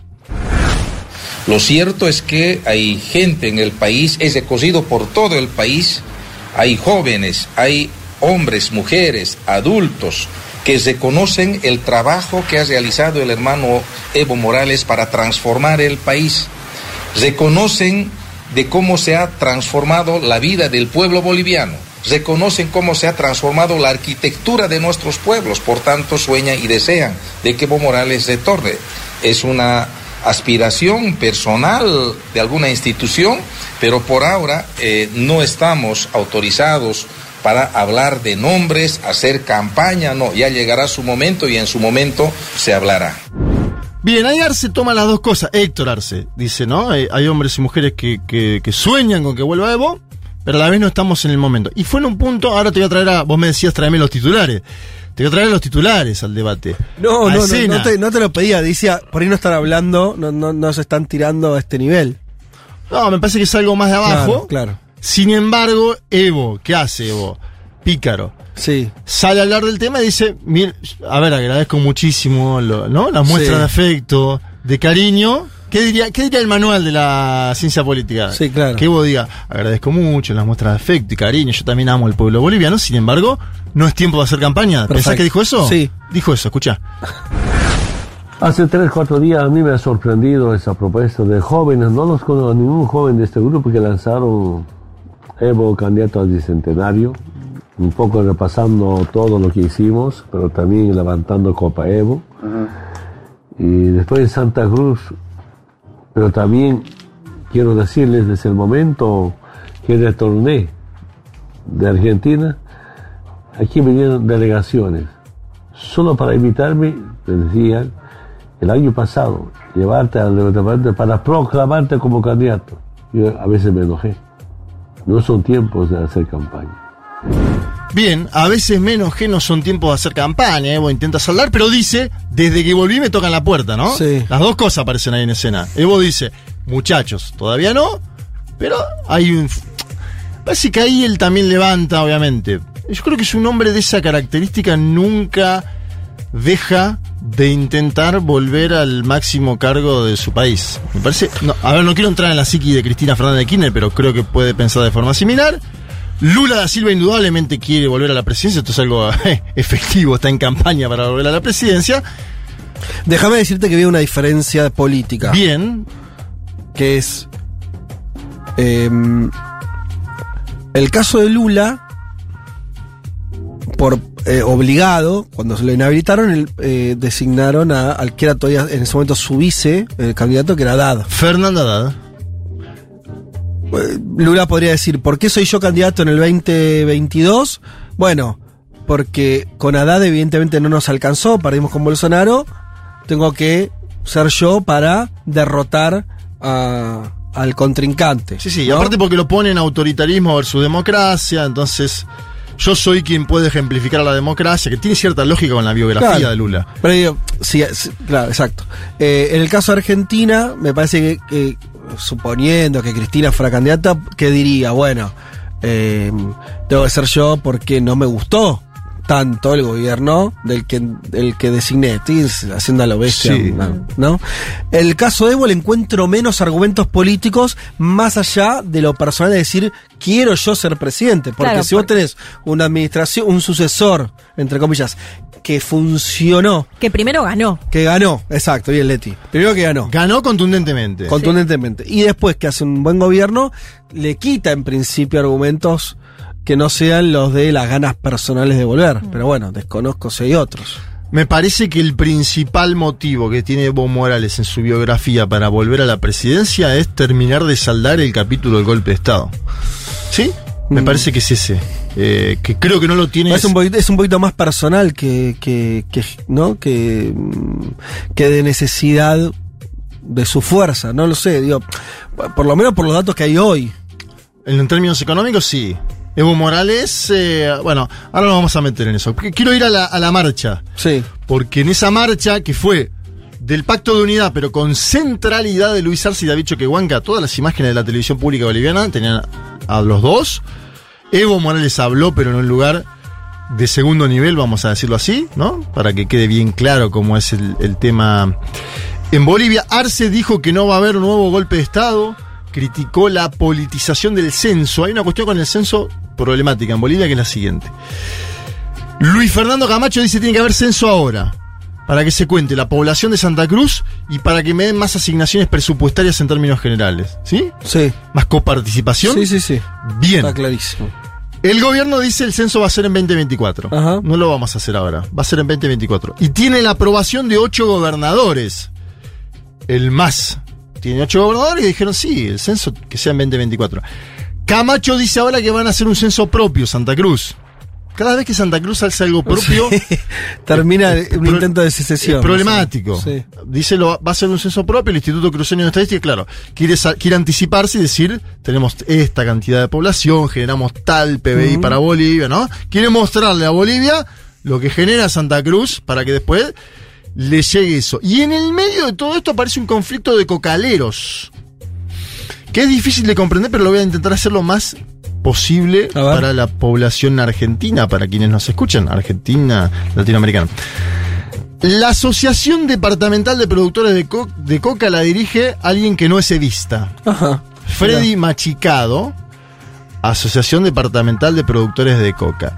Sin embargo, hay un dirigente, Arnold Alanes, que es afín al movimiento al socialismo, que, que quiso abrir, y lo logró, un mercado de hoja de coca en Villa del Carmen, un, un lugar que está en el norte de la ciudad de La Paz. Entonces, hay un sector del levismo que le empieza a disputar a otro sector de productores de coca que no son del Chapare, que son de La Sí. Paz, lugares de venta de hojas de coca. ¿sí? Hasta ahora había solo dos y más vinculados a no al movimiento socialismo, sino a otras facciones que se llaman los yungas, ¿sí? Los cocaleros están los yungas, que no son evistas, y el evismo, podríamos decir. Entonces un sector del evismo salió a disputarle a los yungas distribución y se armó la debacle. Ok, se armó los, yungas, los yungas tienen que ver con, con el, el lugar donde están, con las yungas. Sí, a, la, a la vez tiene que ver también con un sector que siempre Que fue de tierras bajas, siempre fue opositor a Morales, Sí. Sí, sí, sí. concentraciones, bien. dinamita, ¿no? Gente pesada dentro del movimiento cocalero. Y Morales que sale a disputar eso. Bueno, en el medio de todo esto, claro, está ese debate. El debate del censo y el debate de los productores de coca. Ajá. Donde Evo corta, por eso algunos dicen, hay una nota de Alfredo Greco y Babío en el diario Es, eh, el diario AR, donde él dice, ojo, porque esto le da a Evo, Evo puede mediar en este conflicto. Que ese es el otro punto. ¿para qué vuelve Evo en caso de que quiera volver? Sí. Evo conoce a los sectores que están hoy en disputa en Bolivia también. Conoce al empresariado, conoce al movimiento, a, la Central Obrera Boliviana. Es un hombre que tiene para eso muñeca, viene de un origen sindical. Ahí podríamos hacer un pedigrí similar a, a Lula, en el sentido de que escucha y te da, ¿sí? Por ir eso, Cristina, que tiene una bio más política, es distinta, ¿no? Bueno, ahí ya entraríamos en cuestiones más personales. Bien, vamos a escuchar a Luis Arce porque dijo sobre nuestros cadáveres un nuevo golpe de Estado en Bolivia. Una frase fuerte, escuchemos, Luis Arce. Y desde aquí con ustedes le vamos a decir a la derecha que los golpistas no pasarán, hermanas, hermanos. Los golpistas no pasarán. Los golpistas no pasarán. Y es que, hermanas, hermanos, el pueblo no se va a dejar sorprender. El pueblo sabe las consecuencias que es estar bajo un gobierno de derecha y golpista. Lo hemos sufrido, lo ha dicho nuestro Agilata hace unos minutos atrás. No solamente encarcelamientos, sino muerte para el pueblo boliviano. Y eso jamás vamos a permitir sobre nuestro cadáver un golpe de Estado, hermanas, hermanos. Lo ha dicho nuestro Gilata. Nuestro Gilata es David Choquehuanca. Un arce que sale a mostrarse con Choquehuanca, que acepta que Evo Morales esté en el palco, pero que lo tratan como, bien, es el líder del movimiento, nosotros estamos en el Ejecutivo. ¿no? Esa es la imagen que yo me llevé. De hecho, Página 7 y otros medios que no son masistas salieron a hacer. ¿Viste la famosa política de la foto? Ponían una foto con Evo medio enojado y los otros dos eh, Sí, exultantes y decían qué mal que la pasó Evo Morales Sí. en el acto. Bueno, eso está ahí. Yo no sé, no soy psicólogo, no analizo fotos, me dedico a otra cosa. Pero digo, eso pasó en Bolivia. Es decir, hay un segmento que dice, estos dos están exultantes y Evo estaba preocupado. En el medio de todo esto, y como si fuera poco, y es el último punto que toco, pero que tiene similitudes con la Argentina, está el debate sobre la justicia. Y quien fogueó el debate sobre la justicia, nada menos que Guarachi, que es el titular, el titular de la Central Obrera Boliviana, la COB, la combativa COB. Bien, eh, el funcionamiento de la justicia en la Argentina está obviamente, no, me hace más falta explicarlo, ¿no? En torno a la posible condena e inhabilitación a Cristina Fernández de Kirchner por eh, pedido de Luciani. Y en Bolivia, la COB y especialmente Guarachi son críticos del accionar de la justicia con el golpe de Estado. 2019. Nosotros acá tenemos una mirada bastante parcial que tiene que ver con Yanina Áñez fue condenada por haberse autoproclamado presidenta del Estado Plurinacional de Bolivia. Pero no hay juzgamiento a las masacres. A Sacaba y a Sencata. Claro, no ¿no? fue juzgada por lo que hizo ya una vez como presidenta de facto. sí. Exacto, pero ellos dicen, hay, hay asesinato, hay gente que la pasó mal, eh, familias, y eso no, no ha sido juzgado. Eso es lo que dice Guarachi, titular de la COP.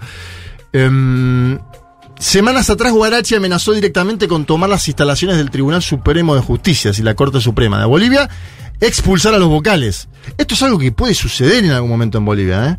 Yo digo, una cosa es decir en Brasil o la Argentina, che, vamos a tomar las instalaciones de la Corte Suprema, eh, o de Comodoro Pi, vamos a entrar a Comodoro Pi. Una cosa es decir eso en Argentina o en Brasil, y otra cosa es en Bolivia. En Bolivia hay más acción directa, ¿eh? Sí. Existe eso. ¿No? Yo hablaba antes de la yunga, la pirotecnia, las movilizaciones, la dinamita, bien. Guarachi le dijo a Lucho, de una vez tenés que transformar la justicia, hermano. De una vez hacelo, Lucho. Guarachi, escuchamos. Pero también, compañero Lucho, recordar también en noviembre de la gestión pasada, habíamos pedido y hoy lo reiteramos, De una vez, hermano Lucho, hay que transformar la justicia. Ese es el pedido del pueblo. Tenemos que transformar la justicia. Porque desde ahí se está violando los derechos de los bolivianos. No solamente tenemos problemas los obreros, tenemos un montón de problemas con la justicia. Creo que es un pedido del pueblo y las organizaciones sociales de transformar la justicia en el país. Hay que cambiar a todo el poder judicial. Y así nomás vamos a encontrar justicia. Hay mucha gente pobre que está mendigando por justicia. Bien, esto es como si la CGT en la Argentina pidiera cambiar todo el poder judicial. Con el antecedente de que en los últimos años la Central Obrera Boliviana ha movilizado más en Bolivia que la CGT en Argentina. Digo para darle un marco, pero interpretativo Sí. a lo que dice Guarachi. Sí, es una, a la una vez voz es- relevante. A la vez es una exigencia dentro del mismo acto. Claro, convocado. A mí me decían algunas voces más vinculadas al levismo. Epa, presta atención al discurso de Guarachi porque no está todo ordenadito en esa circunstancia. Bueno, yo les, dibujé un variopinto de situaciones. Se marcó un gobierno estable, con crecimiento económico, donde por ahí se discute más la distribución, pero esto es algo que no solo Bolivia, ¿no? Se discute la distribución en todo el continente. Y además le agrego el último dato, que el fiscal general del Estado, estoy hablando de Juan Lanchipa, informó que Luis Fernando Camacho va a ser citado a declarar nuevamente por el caso Golpe de Estado 1. ¿Sí? ¿Se acuerdan? Yanina es condenada por el caso Golpe de Estado 1, autoproclamación, pero quien ingresa con la Biblia en mano es Luis Fernando Camacho, al Palacio Quemado. Que no ha Cuando- sido llamado por la justicia hasta ahora. cuando Evo Morales todavía estaba en Bolivia, cuando Evo Morales ni siquiera había hecho la famosa conferencia con Álvaro García Linera, después vino el avión hacia México, la vuelta, bien. Da la sensación, a mí todavía me da la sensación de que a diferencia de Áñez, Camacho tiene una espalda política consistente y que la está haciendo jugar, ¿no? Es que dominan un territorio. De hecho, eso es una gran diferencia, ¿viste? Con, con otras derechas en la región o, u otras oposiciones, si querés. Gobierno. El debate en Bolivia tiene un anclaje territorial. Fuertísimo. Bolivia sí. está partida, territorialmente hablando, y eso es, es algo estable desde hace. desde que empezó el proceso eh, en 2005.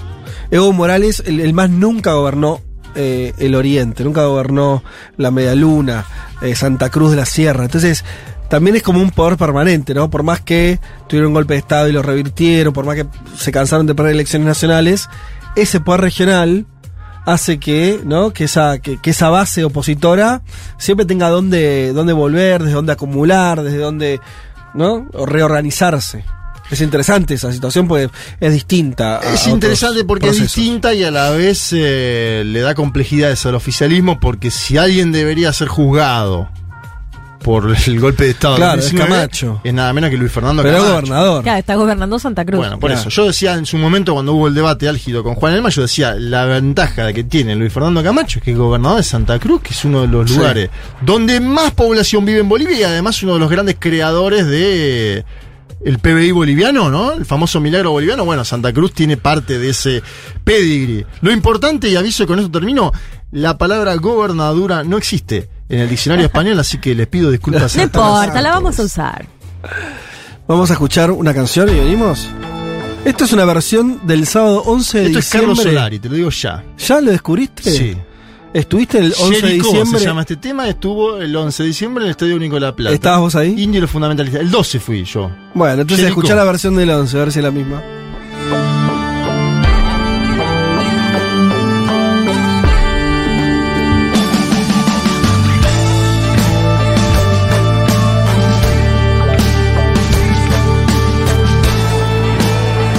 Federico Vázquez, Juan Manuel Carr, Leticia Martínez y Juan Elman.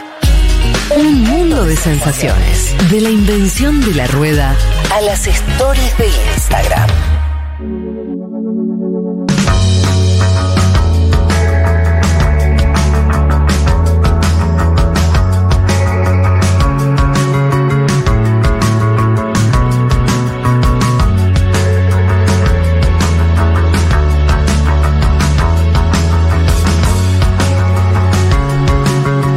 Decíamos más temprano, uno de los temas que queríamos tocar era la coyuntura chilena, porque en breve, en una semana nomás, van a estar votando en un referéndum clave para decirles sí o no, apruebo o rechazo eh, al texto constitucional, al nuevo texto que, que construyó durante meses eh, una, una constituyente, también votada por supuesto por la sociedad chilena. Hoy los números son contrarios, por lo menos lo que conocemos de acá, pero lo- me refiero a los números de las principales encuestadoras. Pero para hablar mucho más en detalle de eso, estamos en comunicación con Diego Ibáñez, el diputado eh, chileno, perteneciente a la coalición de gobierno, según entiendo también oyente eh, de este programa, así que lo saludamos a Diego Ibáñez. ¿Qué tal Diego? Te saluda Federico Vázquez de Buenos Aires.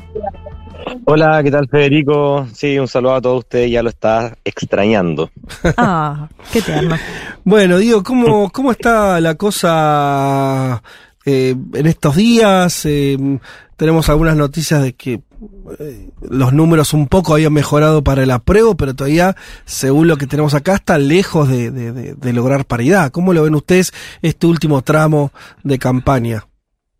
Mira, el- quedan solamente siete días de campaña y claro, en un principio, en un principio las principales encuestadoras daban de que el rechazo está muy por sobre el apruebo, pero ahora último esas mismas encuestadoras han estrechado los, los márgenes y aquí, como decimos en Chile, eh, caballo pillado es caballo ganado, según nosotros. Así que estamos con toda la esperanza de que el día domingo ya la gente, al ir recibiendo la información, a ir leyendo el texto constitucional, pueda ir eh, inmiscuyéndose en el artículo y no en lo que se dice del artículo que dijo tal convencional, porque esa es justamente una campaña muy confusa eh, que ha creado la, la, la derecha y que también han destinado millones y millones de pesos.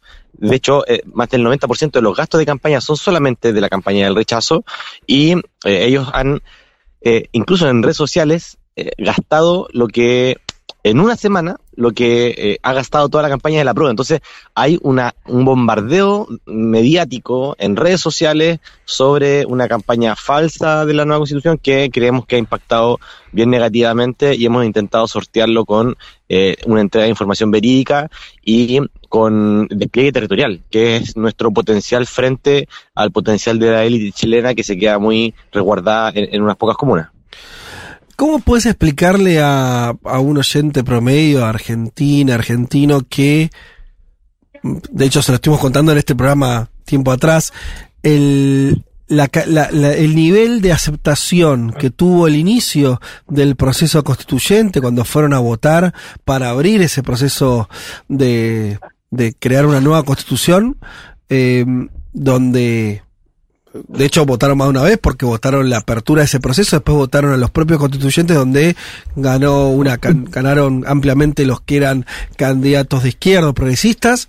De ese escenario a este donde, como poniéndonos optimistas, como estás intentando ubicarte vos, a lo sumo están dando pelea, ¿no? Pero, pero se, se emparejó muchísimo la cancha. ¿Cómo explicás ese cambio tan brusco en el medio? Mira, yo creo que eh, eso- esa es la gran pregunta que creo que contribuye a un debate de toda la izquierda en el mundo a propósito de, lo- de los nuevos procesos que se han desencadenado producto de la pandemia, de las reflexiones sobre los sujetos políticos, del rol eh, de los movimientos sociales.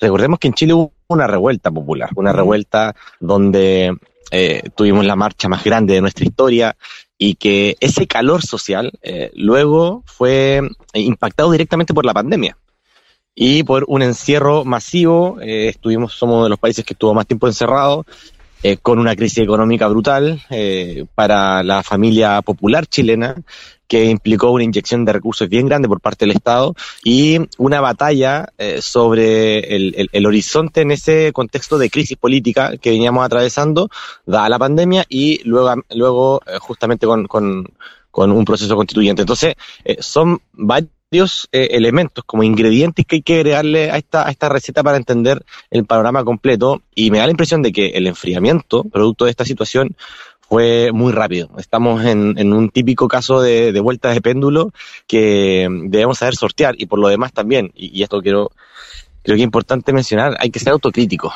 eh, de cómo eh, la falta de lectura sobre los diferentes factores que van construyendo la hegemonía en una sociedad eh, también impactó bien bien eh, fuertemente en las estrategias que desarrollaron las distintas izquierdas porque eh, hubo poca coordinación hubo poco debate estratégico y eso implicó eh, que cada quien eh, agarraba su bandera y trataba de llegar lo más lejos posible.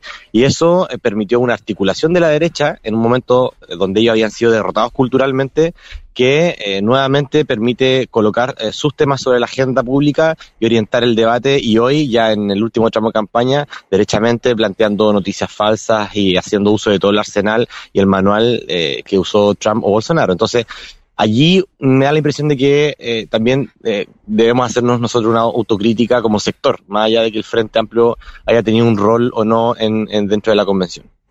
Eh, y algo más, pues entonces vos, vos le asignás mucha importancia a la pandemia, como que la pandemia cortó un poco ese proceso que vos decías, también de las movilizaciones sociales y demás. Pero después de la pandemia, sobrevino el triunfo de Boric. O sea, además tuvieron de vuelta Sí. otro triunfo de, de la izquierda, eh, también a nivel nacional, una votación muy importante. Eh, entonces, eh, Claro, pero ojo, ojo con eso, porque a ver. eh, gana, gana, gana Boric, eh, pero ¿cómo ganó Boric?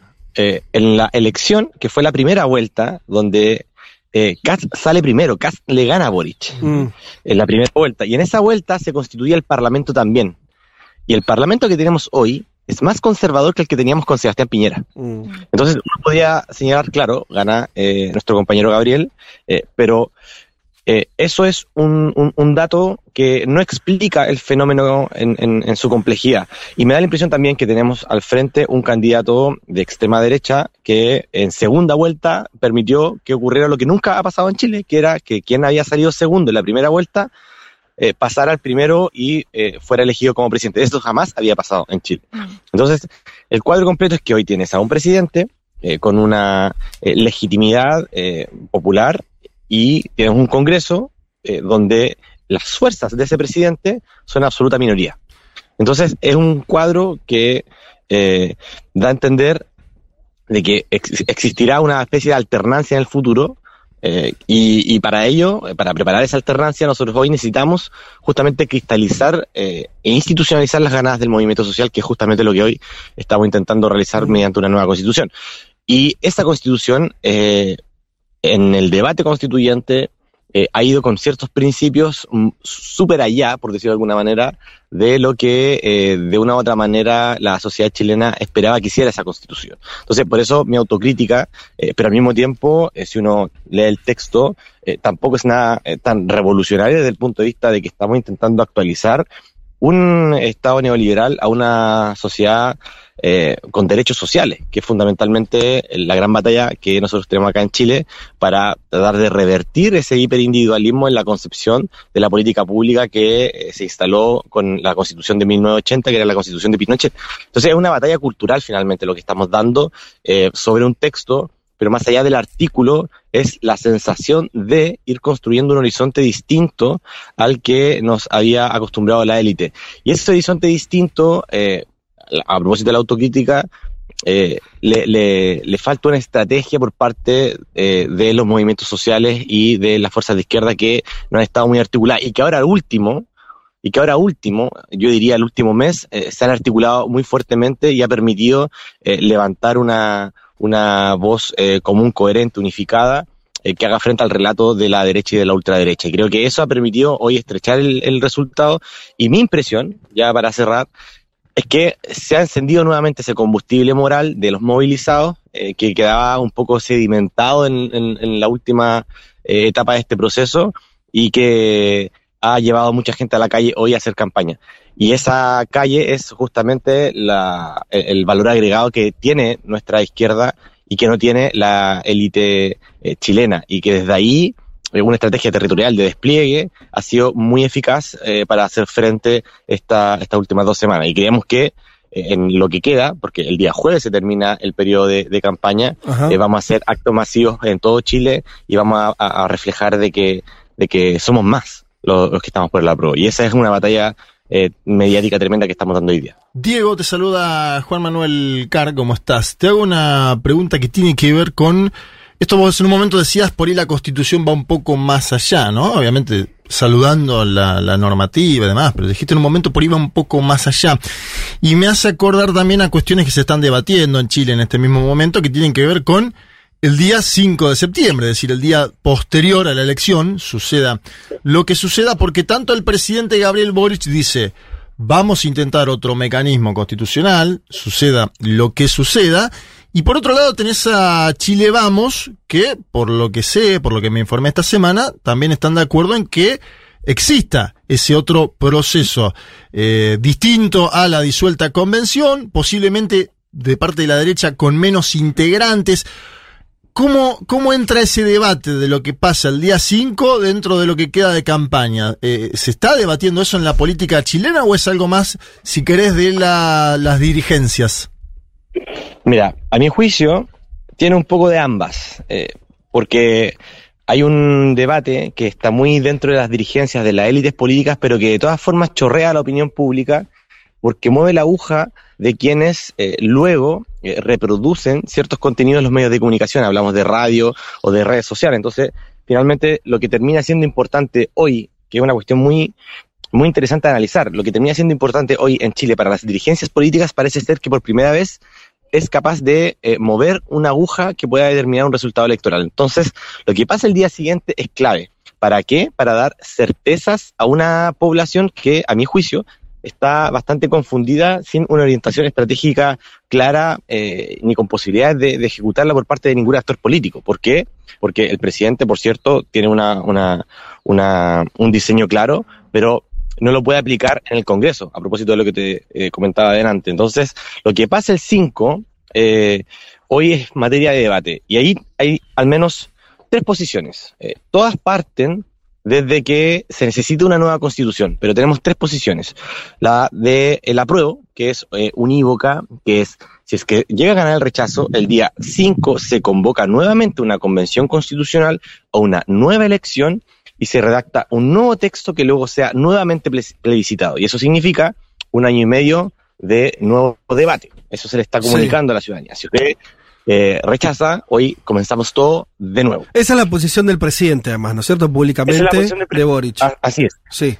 Así es. Y de, y de, todas las fuerzas del bloque oficialista que estamos detrás. Correcto. Que nos hemos, nos hemos cuadrado en esa posición y que estamos intentando también decirle a la gente que al frente eh, y aquí voy a, a, la segunda y a la tercera posición, no hay claridad de qué va a pasar con el proceso constituyente, porque la gente anhela cambios, la gente quiere cambios, pero mucha gente que votó a prueba en el plebiscito de entrada hoy está votando rechazo en el plebiscito de salida, pero esa gente sigue queriendo cambios y sigue queriendo una nueva constitución. Entonces, lo que le decimos a la gente es, ok, si tú rechazas esta propuesta, al frente, ¿qué tienes? Y al frente tiene dos posiciones. Una, que dice que para generar la nueva constitución se tiene que generar un grupo de expertos que sea el Congreso y un grupo de expertos que hagan la nueva constitución. Eso es despojar el carácter soberano del proceso de, que ha venido eh, tramitándose con paridad, con escaños para pueblos indígenas, con movimiento social incorporado, que es un poco el, saborcito a pueblo que tiene justamente la reacción de, de, esta constitución. Entonces tienes a una derecha que dice eh, comisión mixta, eh, Congreso experto, nosotros lo elegimos, el Congreso se hace cargo. Y tienes otra posición que también está a favor de una nueva constitución, que es básicamente hacer reformas de la actual constitución y uh -huh. algunos capítulos ir cambiándolos mediante una, una, reforma constitucional más profunda. Pero allí eh, entra una cuarta posición que es la que no quiere hacer nada, que no quiere cambiar nada. Entonces tienes al menos la derecha dividida en tres posiciones que no le dan certeza a la gente de que el día de mañana tenga una nueva constitución y se concreten los cambios. Entonces me da la impresión de que allí, y, y, ojo, que ya no se pusieron de acuerdo. Entonces hay una batalla por lograr quién eh, demuestra mayor certezas para el día 5 de septiembre. Y eso sí que eh, penetra en, en, en el debate público, en la mesa el día domingo, en el almuerzo familiar, porque eh, hay fatiga electoral en Chile. Hay claro. mucha fatiga electoral. Hemos tenido muchas elecciones los últimos dos años, eh, como nunca antes en nuestra historia, de plebiscito de entrada, de municipales, de nuevo parlamento, de primera y segunda vuelta presidencial, de la elección de los convencionales constituyentes. Entonces, hay un, hay un desgaste electoral que eh, yo me da la impresión de, de en base a, a, nuestra cultura cívica, eh, estamos eh, tensionando bastante el, el- el escenario y, y eso eh, se, se refleja también en los niveles de confusión de la ciudadanía que ya no sabe Pero, eh, básicamente qué se viene en adelante. Ahí va Leti, pero digo, si hay desgaste ahora, ustedes también están proponiendo casi aprueben ahora, porque si no sigue el desgaste electoral, porque va a haber más elecciones en un punto.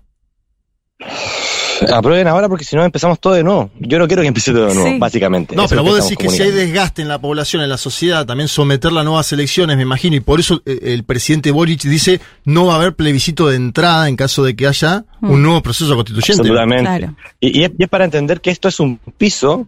A ver, mm, como dijo nuestra expresidenta Bachelet, eh, parafraseando, que no es eh, perfecto, pero con esto se avanza más. eh, es, es justamente el piso desde donde queremos construir el Chile futuro. Y si hay cosas que modificar, bueno, aprobemos esta constitución y vayamos modificando en el futuro. Pero Claro. eh, eso da, da más certeza finalmente frente a los que están al frente y no sabemos cómo vamos a, continuar este proceso y vamos a seguir en un desgaste electoral permanente y someter a la ciudadanía a ese desgaste permanente en un momento de crisis donde tenemos una alta inflación, donde tenemos eh, que recuperar el empleo, donde estamos saliendo de la pandemia, donde todavía tenemos sectores rezagados de la economía como el turismo, como la gastronomía, como la cultura que en Chile es bien potente, eh, con, con, con, con, con bajo sueldo, necesitamos salir de esta para comenzar ya a construir eh, las certezas que vayan prefigurando un nuevo orden que ponga en el centro a, a la comunidad y, y, y los valores también y las demandas ciudadanas. Claro. Diego, Leticia Martínez te saluda, ¿cómo estás? Eh, Hola, ¿qué tal? A ver, preguntarte porque es difícil entender esto que vos planteabas, alguien que votó por el apruebo y ahora va a votar por el rechazo, que sabemos que casi el 80% de los chilenos y chilenas dijeron esto, esta, la constitución de la dictadura no va más. Digo, es muy difícil entenderlo hecho el propio Boric, ¿no? Diciendo, cuesta imaginar volver a foja cero, ¿no? Y, sin nombrarte, que el otro día un oyente me decía, qué boludo estos chilenos y después del estallido tremendo social que se que, que generaron, ahora votan eh, rechazo. Digo, cuesta entender que, que ese panorama suceda. Y pensando en lo que vos planteabas, de hecho, en la elección en la que gana Cas y con la particularidad de Chile que 15 días antes, o más o menos, ¿no? Ya no se, no se publican encuestas.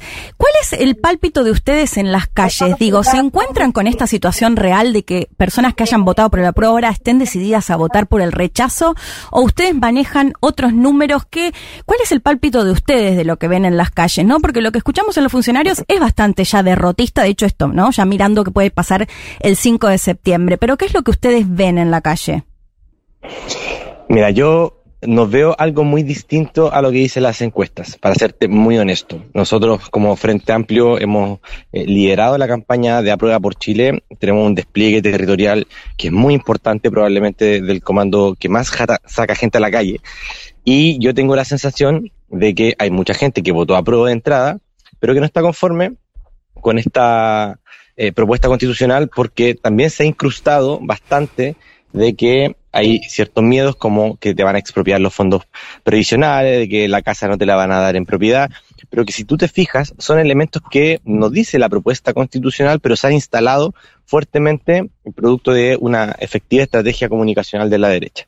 Eh, pero me da la impresión de que hay una estrechez en el resultado. Mi, mi tesis es que el apruebo va a ganar, que eh, si uno revisa las encuestas eh, de estas mismas empresas para el plebiscito de entrada jamás le daban un- Claro. una victoria del 80% al apruebo, pero en este caso en particular eh, la sensación que tiene toda la militancia es distinta, porque efectivamente hay un problema y hay que hacerse cargo de ese problema. Y es el, el- el campo de las certezas donde siento que podemos eh, darle a, a entender a esa subjetividad del común chileno y chilena de que con el apruebo podemos avanzar más rápido hacia ese cambio y podemos mejorar lo que sea mejorable o reformable. Entonces, sí hay una sensación de que esto va a ser muy estrecho a diferencia de la prueba de entrada, donde era muy sabido eh, por la militancia de que íbamos a ganar. La pregunta era, ¿vamos a ganar por mucho, vamos a ganar por poco? pero sí que aquí, gana el apruebo. eh, pero sí, pero sí que ganar el apruebo, claro. Pero eh, en este caso sí hay algún saborcito eh, de que debemos colocarnos también en el, en el, en el lugar de, de que nuestra opción no triunfe. Estamos hablando con Diego Ibáñez, es diputado de Chile por Convergencia Social, es parte de- de- del gobierno progresista de Gabriel Boric. La última pregunta, Diego, que te, hacemos, eh, te, te, sacamos completamente del tema de la constituyente, de las elecciones. Una consulta, lo que esté en tu, tu medida responder. Eh, Sabés que, que en Argentina, bueno, se conoció la acusación contra Fernández, contra Cristina Fernández de Kirchner en, en, en un juicio, eh, la acusación formal de, del fiscal pidiendo dos años de prisión y demás. Eh, y una, se, se expresaron, eh, distintos presidentes de la región, lo, los presidentes progresistas, eh, digamos así, eh, el presidente de México, el presidente de Bolivia, Perú. El presidente peruano también, no sé, me estoy olvidando alguno, eh, y Petro de Colombia también. Sí, Petro, Honduras. Y, y, no se no se expresó el gobierno chileno o el presidente Boric. ¿Con qué tuvo que ver esa ausencia en esa firma? Eh, a mí me da la impresión de que aquí tenemos un, un, un gran combate que necesitamos sortear para este 4 y están todas las fuerzas enfocadas en, en aquello para no colocar temas sobre la agenda que permitan eh, a la derecha tomar ese, ese, ese, esa piedra y lanzarla a nosotros nuevamente. Yo me da la impresión de que aquí hay un momento muy delicado en la coyuntura política chilena, donde es la elección más importante de la historia para nosotros uh -huh. y eh, justamente el enfoque, el encuadre comunicacional del presidente debe estar eh, puesto allí. Por lo demás, eh, Argentina, a propósito de las eh, los distintos gobiernos progresistas que han, que han habido y producto de la inflación, hay una especie de ecuación que nos plantea la derecha y que, que sí. hace mucho sentido al sentido común eh, en, en, Chile de que el progresismo es igual a inflación mm. y que en Argentina son corruptos. Eh, y, y, lo quiero decir como muy, muy honestamente. Esa es la, eh, la impresión que existe acá en Chile eh, y que ha instalado la, la élite sí.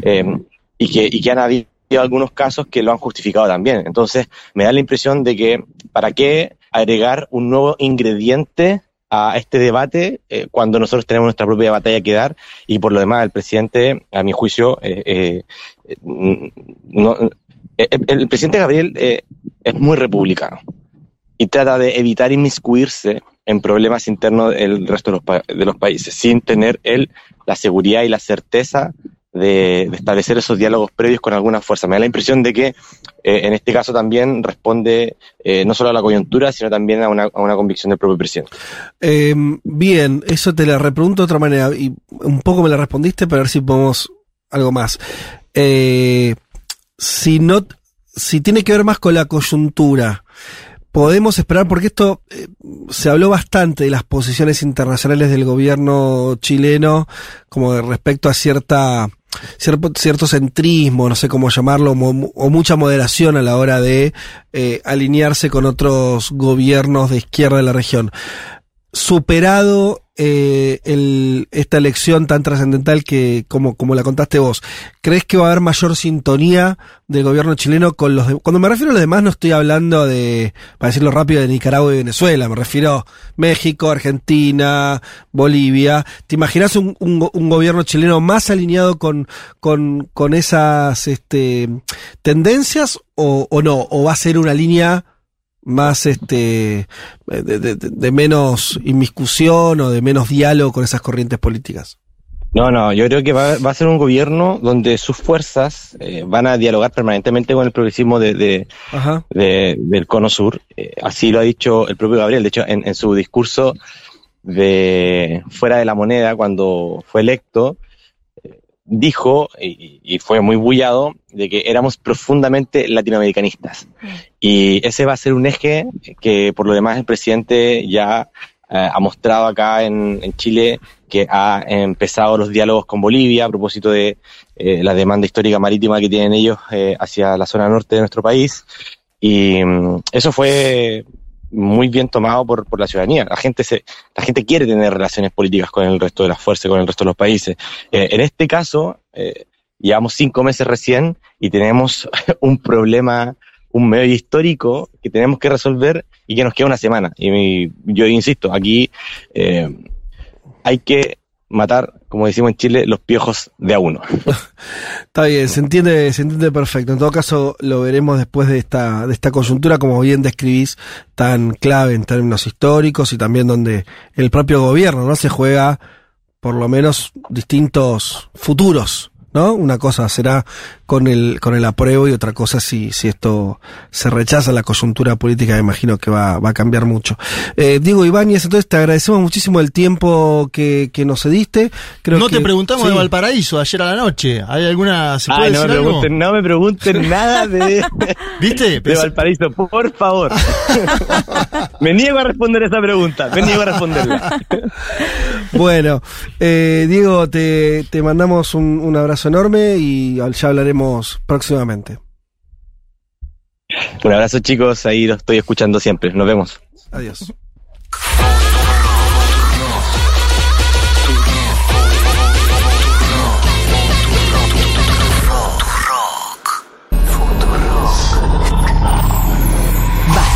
Carg, Elman, Martínez.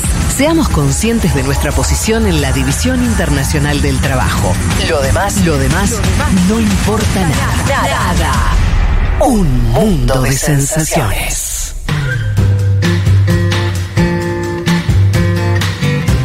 Ah, ¿Quieres contar mínimamente? Porque si no la audiencia no va a entender nada. La pregunta que. Le hice un chiste que no le hicimos. sobre el final, que le dejamos pasar algo que sucedió en la jornada de ayer por la noche. Sí, dale.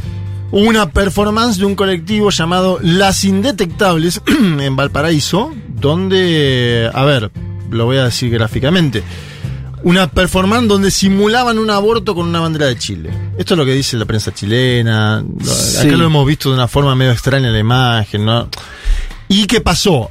El propio gobierno, es decir, la ministra vocera del gobierno, estoy hablando de Camila Vallejo, eh, dice que van a presentarse, van a denunciar ante la fiscalía lo que hizo el colectivo Las Indetectables en, una- en un momento que además estaba transmitiendo el propio alcalde Para, para, ¿cómo dijiste de un Valparaíso. aborto? Según la prensa chilena, yo te lo digo. Ah, porque vi la imagen. Y la imagen que decía. Le están metiendo una bandera en el culo. Ah, Eh, Bueno, entonces así, no es un aborto. Sin demasiada Si- vuelta. Bien, si Va, al menos si- vi eso Si yo. es lo que Sí. dice Leti, claro, la imagen es una. Pero básicamente una cola era, y una era bandera. una humillación al pabellón nacional, por decirlo de Eso, alguna manera. eso, una cola y una bandera. Sí. La tercera dice que es una simulación de aborto, que es cierto que nadie vio, y Leti dice, vi una cola y una bandera, ¿no? Eh, eh, o podrían estar cagando la bandera. Una cola, me gusta. Bueno, por eso, como sea, es, es una humillación a la bandera. Bien, claro. Y Camila Vallejo dice que van a ir a la fiscalía a denunciar esto, porque imagínate que la prueba medio que no, mucho no lo favorece este tipo de debate. Se metió José Antonio Casta en el medio a Sí, tuitear, había ¿no? para comer. Esto es parte de la bataola, porque él decía fake news y todo. Bueno, esto sucedió, ¿no? Es como una especie del posporno de sociales, ya que hablábamos tanto de la facultad, pero en una campaña. Está bien, una cosa como de color. eh, vamos a la canción del mundo, ¿les parece? Vamos a Sí, relajar un claro. poco, vamos a otro, a otro lado. Eh, ¿Qué dice Pablo, Pablito? Pablo, eh, aprovecha tu columna, ¿sí? Eh, sobre la situación de, de Bolivia, la situación política y social en Bolivia que ya describiste. Eh, dice, es un país al que no le hemos prestado demasiada atención en lo musical. Es verdad.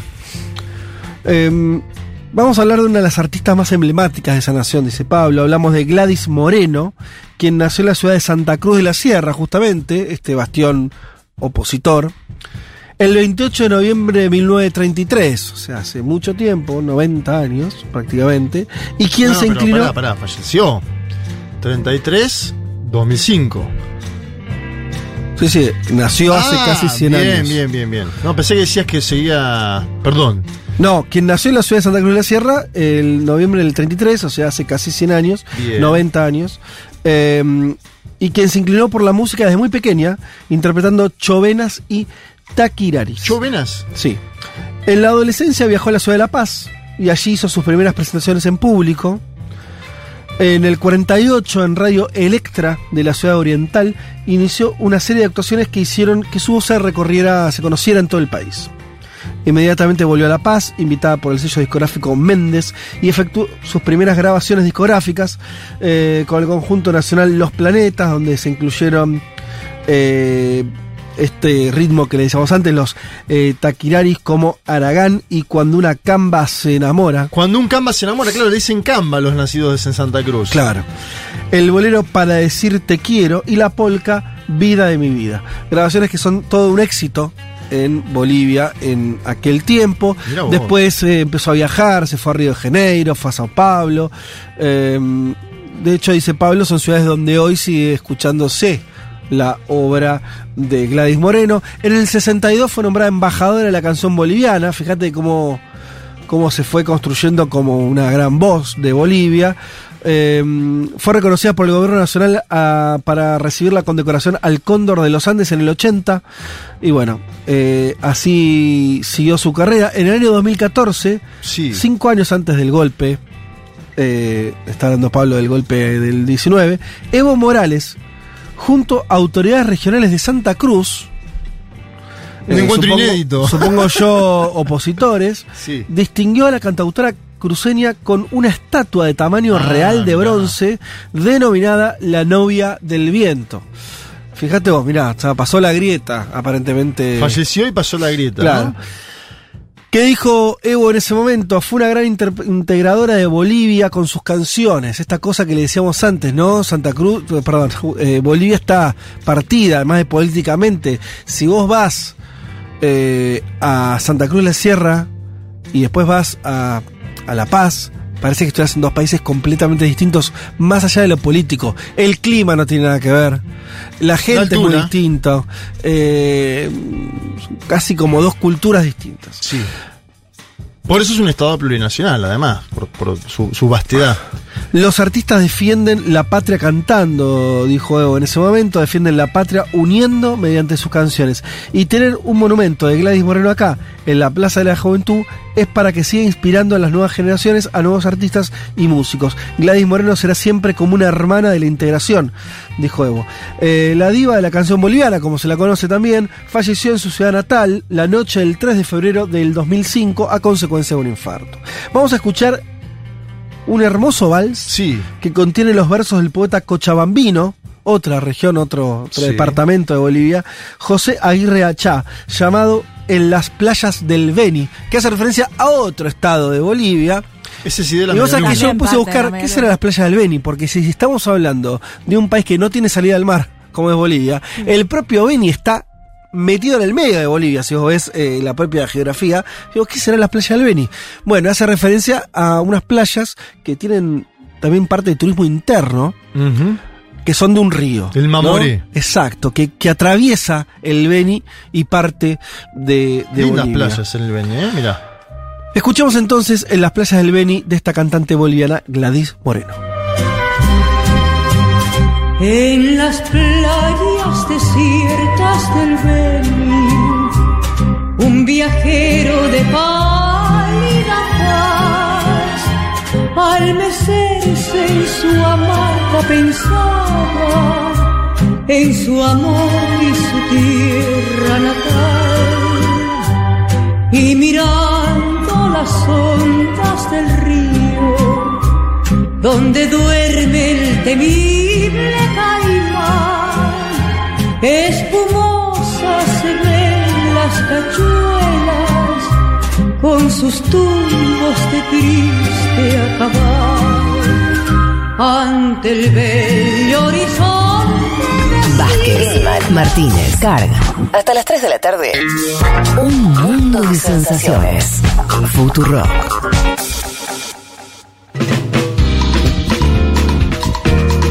Buen día, un mundo de sensaciones.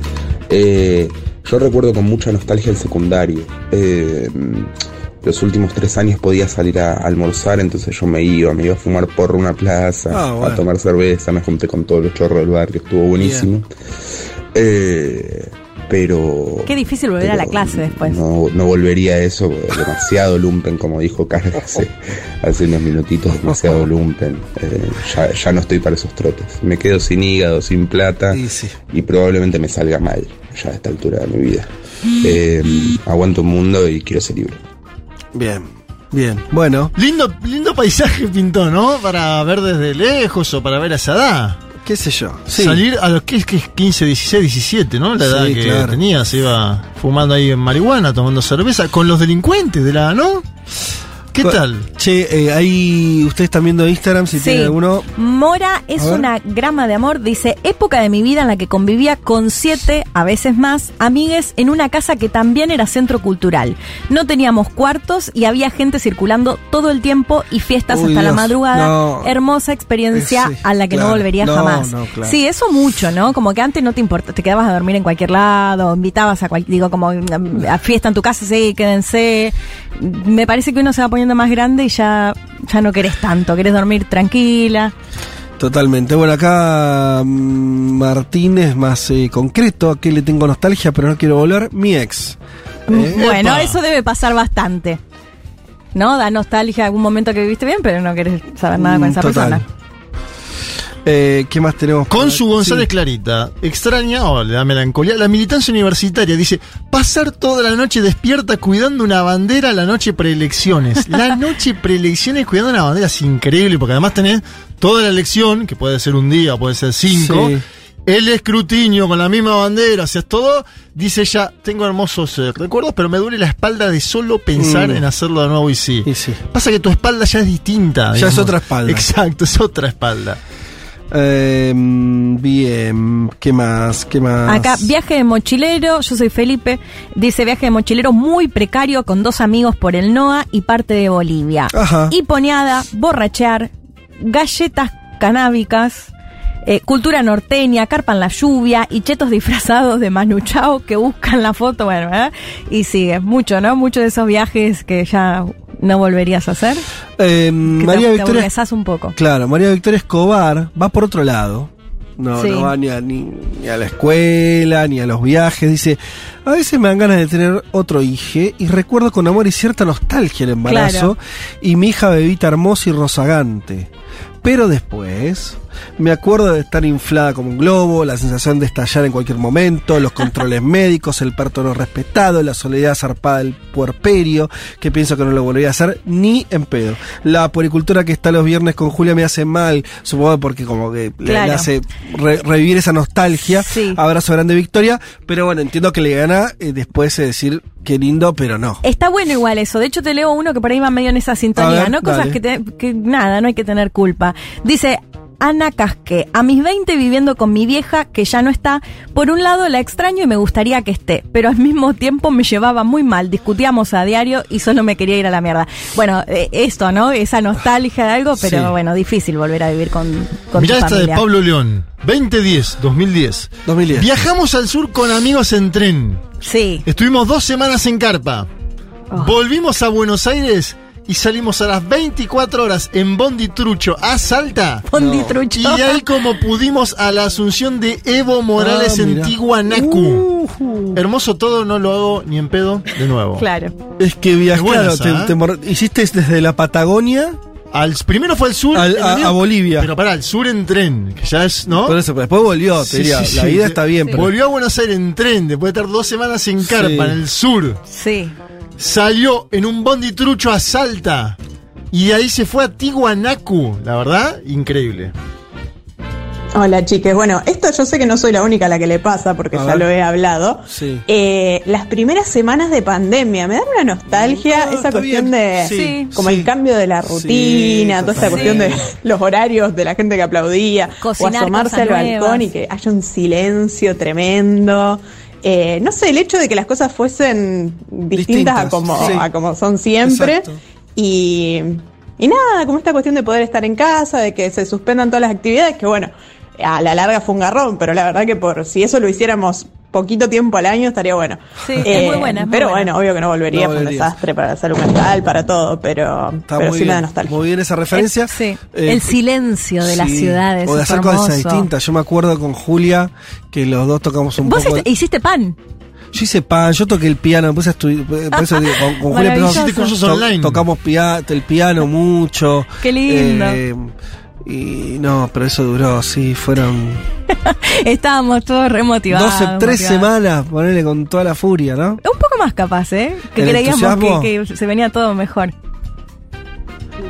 Yo tengo el recuerdo de hace 10 años más o menos, cuando recién había cumplido 30, de haber subido una foto en Facebook eh, hablando de cómo esa noche de salir estaba bailando como hasta las 2 de la mañana, qué sé yo, que esto que el otro, y una foto con una, una vinchita de, de fiesta. Y el otro día entraba a trabajar temprano, bueno, a la hora normal dentro de todo. Sí.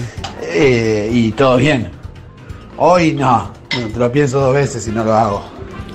No, no, ¿sabes qué? No. Lo no lo haces. No es que lo pensás antes dos ibas veces. a trabajar sin dormir. No lo haces. No, Después te- de no los podés. 30 se dificulta, después de los 35 más. Tengo uno, mira, Nacho Pa, 92. Escuchá este. En 2017 estuve preso en Ezeiza. No vuelvo ni loco porque estar privado de la libertad es lo peor, dice. Pero el sentimiento de hermandad con los pibes no se compara con nada. Las cartas en el patio con el mate y las cumbias. Un abrazo a todo el pabellón número 8, dice Nacho Pa 92. Tremenda historia, ¿eh? Nostalgia de la cárcel, bueno. Eh, y Luján Figueroa Carrizo manda mensaje y dice uno de mis mejores amigos se fue unos años a vivir a Alemania, con él salimos fuerte, fiestas, etcétera. Ahora tengo mi casita con un buen patio, él vino de visita en diciembre, le dije, boludo, ahora tengo patio, podemos meter una re fiesta. No terminé de decir la frase que me arrepentí y suspendí todo. Ay, no, lo peor, lo Una peor. paja, dice ni loca, eh, pero el recuerdo es hermoso y por partes me dan ganitas. Eh, Eso es lo peor, porque crees que lo podés hacer y después ya te das cuenta físicamente que no. Bien, este. Tengo una más de la militancia. Dale. acá. Mil- Lucas Yamil. Militancia en Universidad y Municipio de Lanús. Salíamos a hacer pegatinas y pintadas a la noche. La peor, pintadas en las paredes de la estación Lanús cuando venía el tren, nos poníamos pegados a la pared y nos pasaba a un metro como mucho. Una locura que nadie volvería a hacer, pero tenía una linda mística, dice. Pintaban a un metro del tren. ¿Qué tal? Lindo. Eh, acá. Viste hay mucha pintada en estaciones de tren. Sí, claro. Se juegan la vida los muchachos, hay que valorarlas. Está muy bien. Eh, Estefanía nos escribe dice, a los 16 en un pueblo de 8 por 11 cuadras, lo tiene estudiado. Sí. Bragado como... No, tiene muchas, más no sé cuántas, pero tiene Mínimo muchas 16 por más. 16. Sí. no, varias. Este dice 8 por 11 cuadras, en medio del interior sojero, cordobés, no nombra el pueblo, no sé.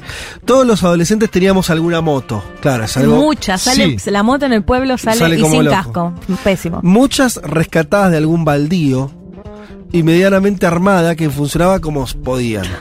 ¿Cuántos recuerdos? Los días de verano a la siestita viajábamos a 90-100 kilómetros a los pueblos vecinos por una ruta. el- Leti en este momento los ojos no le brillan como Sí. quien le estuviera no, contando. no, me vinieron mil recuerdos, mil, Te- mil cosas que no haría ni loca. Caño de escape. No, no. A los pueblos vecinos por una ruta. Vos hacías lo mismo. Fede, por una- tengo quemaduras en la pierna, cicatrices No, del de caño de escape, sí. No, no. Sobrevivimos, dice Estefanía, no sé cómo, adolescentes inconscientes y- suicidas. Eh, bueno, esta Estefanía de Córdoba en su, su recuerdo nostalgioso. Leti, te, te sentiste muy No, es que mucha, mucha historia de moto. Pero es muy de pueblo, muy de pueblo la moto, sí. Es ¿No que te, no sé, de- es una de- locura. Te daban una moto a los 14, 15 y andabas en moto. Claro, y esa edad. eh, No, posta tengo todavía las cicatrices en, la- en las piernas de haberme quemado con el caño de escape. ¿Pero por qué? No, ¿Por qué ¿Qué sé ponías la pierna? ¿Por qué eras pendeja? Y no sé, y, está, de- y tenés sí, el caño sí, de escape Como de ahí, un es fácil, ¿eh? pero y que te queda de y por mucho ir atrás también, ¿no? Que te lleven o vas con tu amiga, tu amigo, qué sé yo. Eh, están describiendo mi adolescencia en otro pueblo del interior, nos dice Agus, o sea que evidentemente. Sí, sí. estamos Usen hablando- casco, usen casco. Bien. Bueno, eh, nuestra productora Luli ya estará tomando nota de los que ella considere, lo- considere lo- lo- los dos mejores, las dos mejores historias. En unos minutos le estará contando en vivo para ustedes quiénes son los que ganaron. Sigan mandando porque por ahí alguno más este, entra. Bueno. Vamos a meternos con el último tema que habíamos prometido, que tenía que ver eh, con eh, Nicaragua y sobre todo la historia de Vamos a hablar de Daniel Ortega. 76 años. Sí. Nació en noviembre de 1945. Eh, a ver, para entender gran parte de, de quién es Daniel Ortega, hay que entender también que él creció, o sea, su infancia, su- toda su vida en realidad, en la dictadura de lo que se conoce como los Somoza, la familia Somoza, que gobernó entre 1934 y 1979 en Nicaragua. Eh, Ortega tiene el primer acercamiento al Frente Sandinista cuando va a estudiar Derecho, carrera que después va a abandonar, pero ahí, digamos, tiene su, su acercamiento, más allá de que también tiene un hermano que también era parte del Frente Sandinista, Humberto Ortega. Eh, ¿Qué pasa? Bueno, en, él va a ir preso, de hecho, durante la dictadura de Somoza, va a estar preso casi siete años, eh, va, va, a ir detenido en 1967 y lo libera, de hecho, una brigada eh, comandada por Hugo Torres, que después vamos a hablar un poco más, pero Hugo Torres murió este año preso. Eh, en, en, preso por el gobierno de Daniel Ortega. O sea, el que lo, había el que lo liberó, liberado. el que comandó la brigada que lo liberó en su momento durante la dictadura de Somoza, murió en cárcel este año. Eh, Igual nada, después lo vamos a, a, detallar más. Mucho tiempo de prisión hay que decir, ¿no? Sí. Eh, yo no me acordaba que eran siete años, pero es un tiempo largo. Sí, varios, bastante tiempo en la cárcel, bueno, durante la dictadura de los Somoza. Y su, su paso real, digamos, más real a la política va a ser justamente después de la revolución sandinista, en 1979, que ahí lo que, bueno, además de, de terminar, por supuesto, con la dictadura de los Somoza, se va a generar una especie de junta uh -huh. que él va a presidir, una junta que se va a con la particularidad de que la van a conformar miembros del Frente Sandinista del, por la Liberación Nacional, pero también la van a conformar otros independientes, entre ellos eh, Victoria Chamorro, que eh, es relevante porque después se convierte en presidenta, pero además... Violeta Chamorro. Violeta Chamorro, ¿qué dije? Victoria, no importa. Ah, dije Victoria, bueno, Violeta, perdón. Sí. No, Viol te, te, dije Violeta no, sí, Violeta. Pensé que por ir una familiar. Pero no, no, Violeta, Violeta. Violeta, sí. Violeta Chamorro, eh, que además ella era compañera, viuda de quien había sido el dueño de la prensa, que había sido asesinado durante la dictadura de Somoza. Exacto. Eh, bueno, ¿qué, ¿qué, pasa? Les decía, él lidera esta, esta junta eh, y va a ser, elect, digamos, lo van a elegir no por haber sido uno de los líderes, de hecho, si se quiere más de, la, de lo que tenía que ver con la lucha armada y demás, sino porque lo que me contaba el, el entrevistado de hoy es que había como tres facciones dentro del sandinismo y consideraron que Ortega podía ser quien, eh, podían, digamos, como negociar o encontrar un punto de encuentro entre, entre estas distintas eh, facciones del sandinismo. Esto lo va a llevar a que sea el candidato a presidente en 1984-1985, que es cuando empieza a gobernar, que se van a dar estas elecciones, que las va a ganar y ahí va a ser el primer gobierno de Daniel Ortega.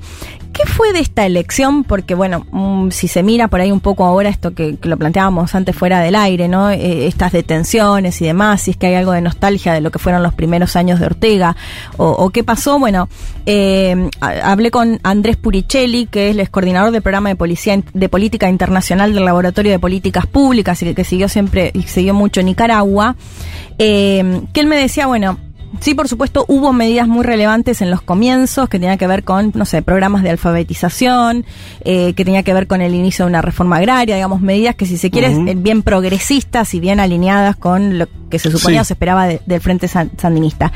Eh, y, y, además hay que decir, este primer gobierno de Daniel Ortega, su vicepresidente va a ser Sergio Ramírez, que es un reconocido escritor que en este momento está exiliado porque le había llegado la orden uh -huh. de detención también, ¿no? Y esto hay que sumar varios.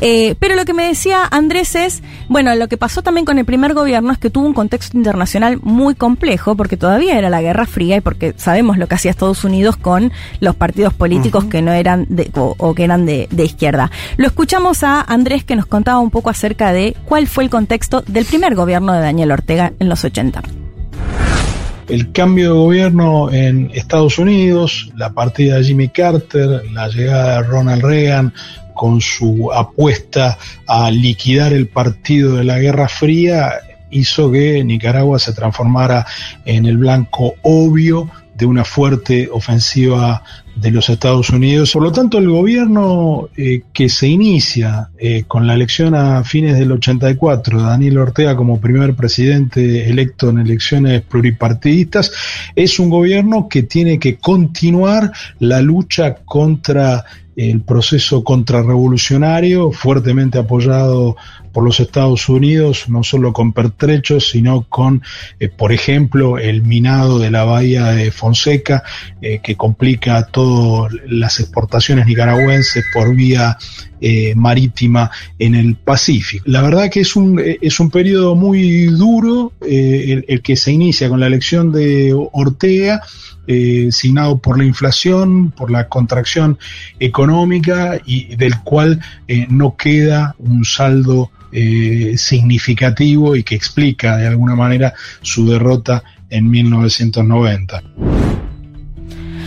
Bueno, ahí lo que contábamos, ¿no? Bueno, algunas medidas progresistas, salud, educación, eh, en ese sentido, pero en el otro contexto, en el internacional, muy complicado porque sabemos lo que hacía Estados Unidos con los gobiernos que no eran de su color político favorito. Bueno, de hecho, esto que le, que le complicaba incluso las exportaciones de Nicaragua, lo que llevó a Sí, indicadores económicos. Sí, No, y una guerra interna. sí. Sí, totalmente apoyada por Estados Unidos de los Tuvieron guerra hasta el contrarrevolucionarios. 90. Tuvieron Sí. guerra interna eh, con costo de vidas. o sea, es como. eh, los cubanos, por ejemplo, hacen la revolución del 59, tienen un periodo muy corto de, de alguna resistencia interna, del año 60, 61, la intento de invasión 62, se termina. Sí. Y después tienen. no, no, no tiene mayores problemas. Pero esta revolución vivió hasta el Sí, final, sí. te que decís, una guerra. No, no dejó de tener una guerra civil este, muy importante, financiada Sí. por Estados Unidos y Financiada pero más allá de eso, Unidos, digo, para entender también el resultado, porque creo que tuvo, creo, no sé si lo vas a decir, pero digo, por si no lo nombras, Chamorro, la Violeta Chamorro gana con esto de, bueno, soy la paz, ven. Claro. Sí, se termina la guerra conmigo. Sí. De hecho, ocurrió. Situación de desabastecimiento económico, Sí, claro. Sí, por eso. Muy claro, complejo. muy complicado también en, en lo económico. Eh, y igual se da una situación antes, previa a dejar el gobierno, que se conoce como la piñata, Ajá. que tiene que ver con la venta, la entrega en realidad de inmuebles y de, mm, de bienes que pertenecían al Estado a dirigentes sandinistas, ¿no? Esto, bueno, va a generar mu- mucha crítica. Se conoce este proceso como la piñata.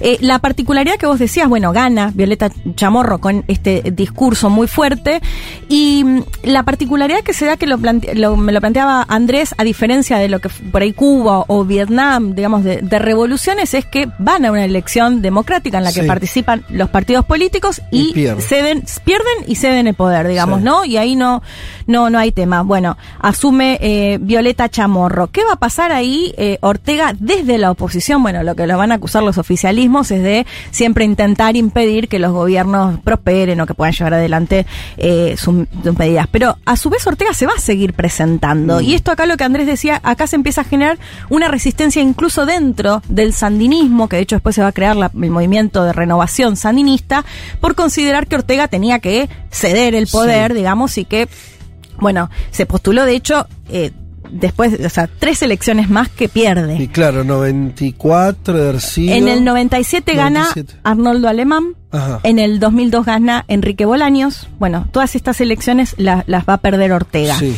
¿Qué va a pasar ahí? Se calculaba que tenía de base un alrededor de un 30%, un 35% de nicaragüenses que lo apoyaban. Y acá viene lo que se conoció como Pacto Ortega-Alemán, que fue un pacto a fines de los 90, comienzos de los 2000, entre el presidente eh, alemán, que se cree que él lo hizo en parte por esto que les planteaba, ¿no? El oficialismo decía, bueno, Ortega en la oposición significa que no nos va a dejar gobernar, mejor, digamos, eh, arreglar. Después, Alemán además fue, tuvo muchos casos de corrupción, eh, sentenciado a 20 años de, de cárcel. Bueno, después, digamos, también eh, buscar ahí, de hecho, cuando llega Ortega al poder a los dos años, eh, lo absuelven. Bueno, situaciones que se creen, digamos, de por qué se da este pacto. Pero lo una- una concreto, cosa, sí. que, em, y además el sandinismo siguió manejando las Fuerzas Armadas. Sí, Bueno, y de hecho, en este. Porque los tipos hicieron una revolución. Sí. Entonces, es verdad que el poder político lo entregan, pero las Fuerzas Armadas nicaragüenses siguieron, están teniendo un- una presencia sandinista fuerte, incluso en los gobiernos de derecha. O sea, esto, lo- esto para entender esto que vos decís, el pacto, la convivencia. Ortega nunca dejó de ser Ortega y los sandinistas, un Sí. factor de poder muy importante. Totalmente. Y de hecho en este pacto lo que lo que sostienen, bueno, hablaba con Elvira Cuadra Lira, que ella es nicaragüense, del Instituto de Estudios Estratégicos eh, de Nicaragua, que ella me decía, este pacto lo que va a permitir además es que Ortega después, o sea, entre Ortega y el Partido Liberal, que era el que pertenecía a Alemán, Sí. en- el bipartidismo en los distintos poderes del Estado, que es lo que hoy se lo acusa a Ortega de prácticamente no tener división en, los, en los poderes del Estado. Pero otro punto clave, o el punto clave al que quiero ir de este pacto, tiene que ver con modificar la ley electoral por la cual se puede convertir en presidente o presidenta de Nicaragua alguien que saque un 35% que supere en 5% al segundo. Hasta el momento era el 45%. ¿Qué le va a permitir a Ortega esto? Después ya en el 2007, digamos, cuando asume y gobierna hasta ahora, bueno, que con esa base que, se, que siguió manteniendo en torno al 30%, gane con el 37% Claro. en el 2006-2007 que empieza a gobernar. Eh, bueno, ¿qué pasa en esta campaña? Y ahí sí me parece que ya empieza a quedar más claro, bueno, eh, se empiezan a ver cómo los dirigentes históricos que habían sido parte de la revolución pasan a ser opositores, esto que les contaba de la creación del movimiento renovador eh, sandinista, que lo acusan a Ortega de ser muy autoritario, bueno, de, de- no ceder eh, el poder. Empiezan a darse algunas situaciones en la campaña, eh, por ejemplo, con la iglesia. Pide ¿En, qué- en cuál campaña? en la campaña del 2006, que ya es la En la- campaña la, primera de que la- va a llegar Ortega de vuelta al de poder. vuelta. Cuando vuelve y digamos que gobierna hasta la actualidad. Sí. No dejó de gobernar desde el 2007.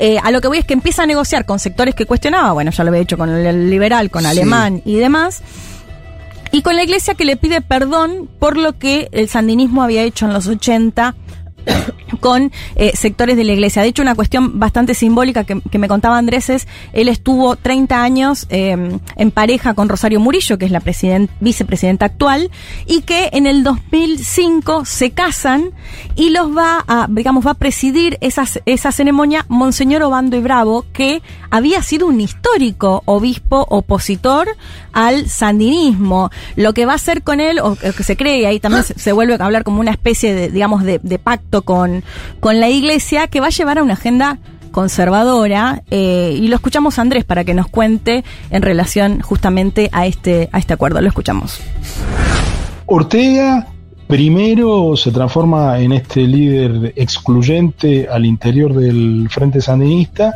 y luego va teniendo una mutación ideológica profunda que lo lleva a abrazar algunas posiciones pragmáticas cercanas al neoliberalismo en materia económica y a abrazar algunas eh, posiciones reaccionarias en materia de derechos sociales, como por ejemplo haber hecho campaña cuando fue eh, electo nuevamente eh, en 2007, en esa campaña Ortega eh, plantea derogar las normas eh, que permitían desde principios del siglo XX eh, algunas formas de aborto, incluyendo el aborto terapéutico en Nicaragua. El Frente Sandinista bajo Ortega vuelve al gobierno en 2007 haciendo eje muy fuerte en la derogación de este derecho que efectivamente después de la victoria Ortega se deroga. Bueno, lo que hace Ortega es prohibir el aborto en todos los causales. En, eh, Nicaragua, algo que, bueno, dista de ser una agenda progresista, más allá de que siempre lo vemos en el contexto de las sociedades quizás más Sí, sí, sí. conservadoras O, o más religiosas, pero retrocede en ese sentido y bueno, y en parte se cree que tuvo que ver con este acercamiento Claro. de la iglesia para buscar captar también un voto. lo que entiendo de lo que me estás diciendo, pues, la revolución esa, la revolución sandinista siempre fue muy cristiana, pero estaba más, li- más ligada a la teología de la liberación, a la- al sector de izquierda de la iglesia. Sí.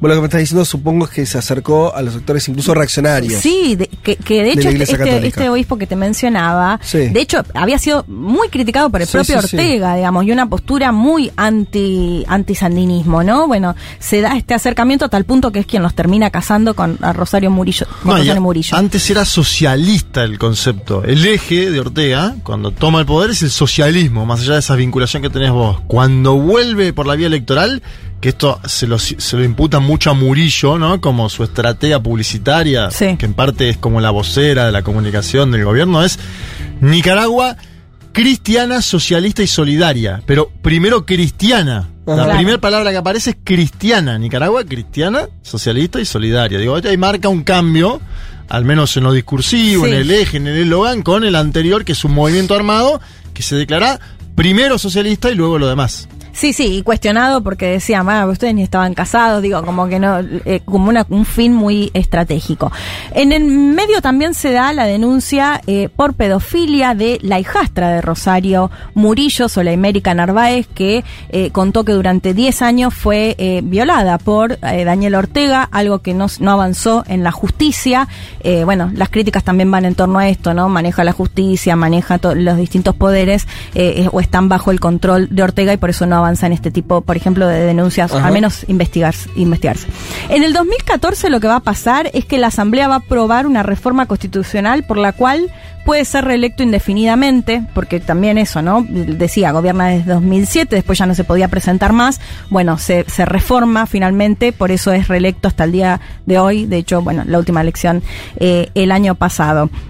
En materia económica, eh, y acá es interesante porque Ortega también otro vuelco que da es que era muy crítico con el Tratado de Libre Comercio con Estados Unidos durante Sí. los gobiernos de Alemán, durante el gobierno de Bolaño. Sin embargo, cuando él llega lo mantiene al Tratado de Libre Comercio y esto le da de hecho cierta prosperidad económica, al menos hasta el 2017 de, de Nicaragua, que incluso va a tener un crecimiento en torno al 4%, es decir que... Sí, es de los países que más crecen en Latinoamérica. Que más crece, sí. Es decir, que en ese sentido, bueno, eh, digamos, un factor muy positivo en materia económica.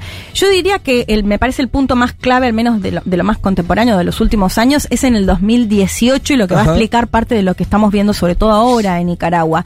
¿Qué pasa en el 2018? Intentan llevar adelante una reforma en materia de jubilaciones, empiezan las movilizaciones, protestas muy fuertes y lo que van a denunciar organismos de derechos humanos es que reprimen a tal punto que asesinan hablan de al menos 600 personas que fueron asesinadas en el marco de esta represión. Es mucha gente. Es mucha gente. ¿Qué dicen desde el gobierno de Daniel Ortega? No, los violentos son ellos, prenden Sí. fuego a los sandinistas. Bueno, eh, va a ir un, un ida y vuelta, pero desde el 2018 para acá, sobre todo se empieza a ver muy fuertemente las detenciones eh, que, bueno, que además se terminan de concretar finalmente ya en la elección presidencial del año pasado a los eh, opositores. Escuchamos a, a el último audio de Andrés Puricelli que nos contaba un poco acerca de este contexto más reciente.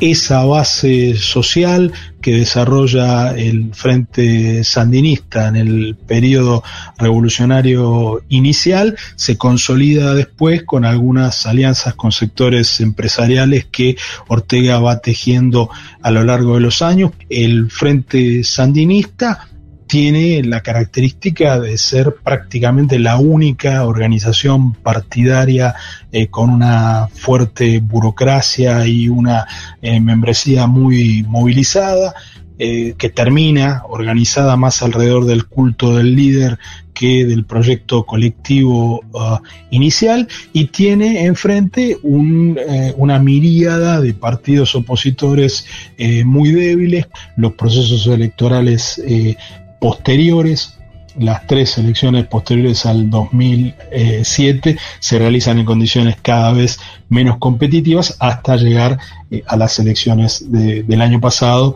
eh, con media oposición encarcelada, con ocho eh, candidatos presidenciales presos y por supuesto la mayoría de los dirigentes históricos del sandinismo en el exilio o en la cárcel. Ahí lo que contestaba Andrés era que yo le, lo que yo le preguntaba es, bueno, ¿y quién lo apoya? Daniel Ajá. Ortega, ¿no? Y es- lo que él me decía es, es que el, el partido sigue teniendo esta base, sigue siendo el partido que por ahí quizás más preparado está, más movilizado, una oposición muy dividida. eh, y lo que se empieza a ver, esto ya en, el- en la última elección, esto tan grotesco, digamos, de que la- prácticamente toda la oposición está encarcelada. Y repito, está incluso encarcelado, bueno, y falleció Hugo Torres, que fue quien lo liberó cuando estaba preso. Dora María Telles, que fue conocida como Comandante 2, muy relevante en la revolución sandinista. De hecho, eh, le agradezco a uno de los oyentes que me había propuesto hacer el perfil sobre ella. Al final decidimos que, era mejor hacerlo sobre Daniel Ortega. Eh, pero bueno, ella muy clave también preso, entre otra tanta cantidad de dirigentes que están detenidos acusados de violar la soberanía o de estar financiados internacionalmente, ¿no? Eso es eh, un poco la acusación que se repite y que se da una elección, bueno, como lo planteaba ahí Andrés, ¿no? Con ya pocas posibilidades, de, por supuesto, de participación, sin encarcelas prácticamente a toda la, a toda la oposición. Así que, bueno, esto sigue manteniendo una, al menos un porcentaje de los nicaragüenses que, que lo apoyan la crítica tiene que ver con que no hay prácticamente división de los poderes o que toda la, justicia está bajo el control de eh, Daniel Ortega. Veremos qué, qué pasa, en los, digamos, qué pasa en, los próximos meses o próximas elecciones, porque me parece que ha sido un vuelco muy importante lo que pasó en esta última del año pasado a lo que eran las, las campañas y las elecciones anteriores. Digo, me parece que esto, lo grotesco, tan grotesco sucedió en estos últimos, en estos últimos años y bueno, con todas estas detenciones, de hecho hasta Sergio Ramírez, que lo mencionaba antes, él contaba que está exiliado, que estuvo, que se exilió durante la dictadura de Somoza y ahora está exiliado durante el gobierno de Daniel Ortega, de quien fue el, incluso vicepresidente. Eh, así que eso, es un, es un personaje complejo para entender, o sea, creo que queda un poco esta, esta duda de, bueno, ¿qué puede pasar con este apoyo? ¿Qué posibilidades tienen de eh, intentar modificar, digo, esta situación quienes no están a favor? Eh, si no es el exilio, ¿no? Porque lo que vemos van presos. Yo me hago la pregunta que, que es hasta qué puntos este tipo de, derivaciones sí. son hay como una tentación, ¿no? De eh, está en que además vos estás como eh, dibujaste un poco un perfil de, personal o más, más ligado a la figura de Ortega, pero ¿hasta qué punto toda esta derivación es una cuestión de eh, eh, más de, de, cualidades personales, en este caso Ortega. Hmm. No decir, bueno, un tipo que, qué sé yo, va a decirla fácil, no sé, empezó a acumular poder y entonces es, se creó una, una cuestión más alrededor de su figura y entonces, bueno, qué sé yo, más onda que, te, que conduce es una cuestión más dictatorial o de autoritarismo muy centrado en su persona. Hmm. Y bueno, el problema es Ortega, para decirlo rápidamente o en qué medida, esto es la pregunta que me hago yo, ¿eh? ¿En qué medida hay una dinámica que también es propia de las revoluciones? Pero cuando digo las revoluciones en sentido estricto, las revoluciones em, muchas veces tienen un nivel de politización de la sociedad cuando están emergiendo, surgiendo y ganan, y después la propia deriva de las cosas y hasta diría del enfrentamiento con los con el bando antirrevolucionario, con toda una serie, en el caso de América Latina hasta con el enfrentamiento con Estados Unidos, va llevando a un enquistamiento ahí, ¿no? Como que las revoluciones tienen eh, después obturan los procesos políticos. Y hasta digo, hasta puedes pensarlo con Venezuela.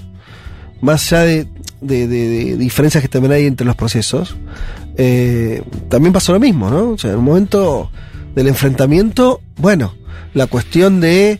Eh, empiezan a cerrarse y empiezan a también a, tener este eh, problemas para sostener una convivencia política democrática más amplia. Sí. A lo que voy es, ¿por qué digo esto? Para no sacarnos de encima la cuestión solamente decir, che, la verdad, Ortega, qué desastre. Listo, pum.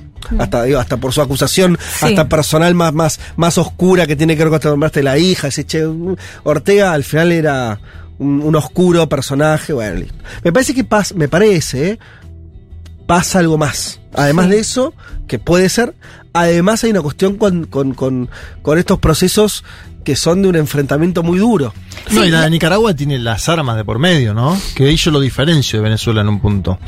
Si bien ahora Ortega vuelve a través de las elecciones, mm. al principio llegó tomando las armas. Que te lleva a una cristalización del proceso político diciendo. Yo sí, que el caso de Nicaragua no fue tal, a diferencia del cubano, porque como bien contó Leti, fueron elecciones en el 84, perdieron las elecciones en el 90, Ortega vuelve con elecciones multipartidarias hay brigadas que van por toda América Latina a Nicaragua, es una lucha armada, ¿no? Por eso, por, eso, le pongo el título a revoluciones. Sí, exacto. y, hasta, yo creo que la de Venezuela, con las salvedades del caso, no hizo en ningún momento una revolución en sentido estricto. Sí. Pero los bolivarianos, los chavistas, se consideran que hicieron una revolución y se consideran revolucionarios. Sí, sí, democrática, revolución democrática. Sí, pero, pero un paso bastante distinto a lo que son todos los procesos de Sudamérica nadie en Sudamérica, ni siquiera en, Bolivia dicen, eh, se sienten dividen las aguas entre revolucionarios y contrarrevolucionarios. en, Venezuela es parte de ese lenguaje, ¿viste? a lo que voy es, hay un tema ahí, cuando, cuando las sociedades llegan a ese nivel, me pongo un poco peronista en ese sentido. Eh, ¿A dónde conduces? Quiero decir, en un mundo donde no hay socialismo al cual ir, no, hay- no hay- no existe hoy eso, los problemas de esos procesos que sean, quedan medio girando en el aire, ¿no? Quedan, quedan girando sobre sí mismos. Y más me parece cuando pierden la agenda, ¿no? Que, que era el, el Sí, origen. claro, porque también. además digo, no es lo mismo la relación con Estados Unidos en los 80 que contábamos, un Estados Unidos financiando a, eh, digamos, contrarrevolucionarios, ¿no? Que el Ortega que gobierna desde 2007, que les dije, mantuvo el Tratado de Libre Comercio con Estados Unidos, prosperidad económica. Digo, de hecho Estados Unidos lo empieza a cuestionar a Ortega ahora, en estos últimos poquitos años, Sí. digo, eh, que va con esas idas y vueltas, bueno, ni hablar de la agenda conservadora en materia social, pero digo, me parece eso, ¿no? Como cambiar eh, al menos el lineamiento que se suponía que era el Frente Sandinista, digo, más allá de la cuestión democrática Sí. o no, sino la agenda económica, incluso más, Andrés lo planteaba, neoliberal. Eh, digo, me parece que en ese contexto, cuando ya se, se perdió eso, cuando encarcelaste a todos tus compañeros de, de esa misma ruta, no sé qué, qué es lo que puede, digamos, me cuesta entender, ay, me estoy escuchando mal, no sé si ustedes me No, no, perfecto, te Ah. escuchamos, Leti. Eh, ¿Te cuesta entender? Me cuesta entender, digo, esto, cómo, qui- quién lo apoya realmente al final, ¿se entiende? Bueno, pero vos también lo dijiste, un sector, eh, eh, porque lo del apoyo, eh, te lo pongo en otros términos. Aunque lo apoyara el 60% de la población, no sé, ¿entendés? Aunque tuviera un apoyo importantísimo. Sí. No digo que sea igual tenerlo o no tenerlo, pero aunque lo tuviera, eh, sería un proceso que igual, digo, en términos de derechos humanos, ¿por qué vas a andar encarcelando opositores? ¿Por qué vas? Sí. A lo que voy es. Y el porqué de eso, me parece que también responde a una dinámica que en general ocurre cuando los procesos se van mu- se radicalizan a un grado tal que bueno, em- empiezan a tener incluso los problemas hasta de disidencias internas, no soportar la disidencia interna, Sí. son parte, ¿no? De, de, de la vida que suelen tener esos procesos cuando Sí, llegan pero en a este ese caso no es que se radicalizan, no sé, para llevar una reforma agraria adelante. A eso voy, digo, con que cambió tanto la agenda de. Ortega, eh, en todo sentido, que eso es lo que me cuesta entender, que se mantenga esa base que apoyó. Bueno, no es que no debe ser, ver, acá estoy hablando sin saber un poco, pero no debe ser lo único que ocurre en Nicaragua, también deben ocurrir otras No, cosas. por supuesto, Lo hablábamos de para- materia de gratuidad y de la es- educación, de la claro. Dejémoslo salud. como tema para trabajar, ¿no? Me Sí, pues son las- las tres de la tarde y tres está- minutos. Está bueno tener un panorama 2022 Nicaragua. Digo, Leti nos pintó. O podríamos tener una entrevista. Nos pintó algo Nicaragua. histórico muy importante. Ahora, yo quiero comprender por qué esa, esa base de- eh, orteguista que estaba ahora con la iglesia, ahora mete a un obispo en Cana Sí, en las últimas metió- semanas. sí. Quiero entender qué pasó ahí también, porque si vos me empezás a decir cristiana, socialista, y bueno, eso iba para un lado, que lo puedo comprender. Ahora esta medida va para otro. Bueno, así tenemos miles. Está la designación del embajador eh, estadounidense en Nicaragua, que Biden lo quiere mandar y que Ortega dice no.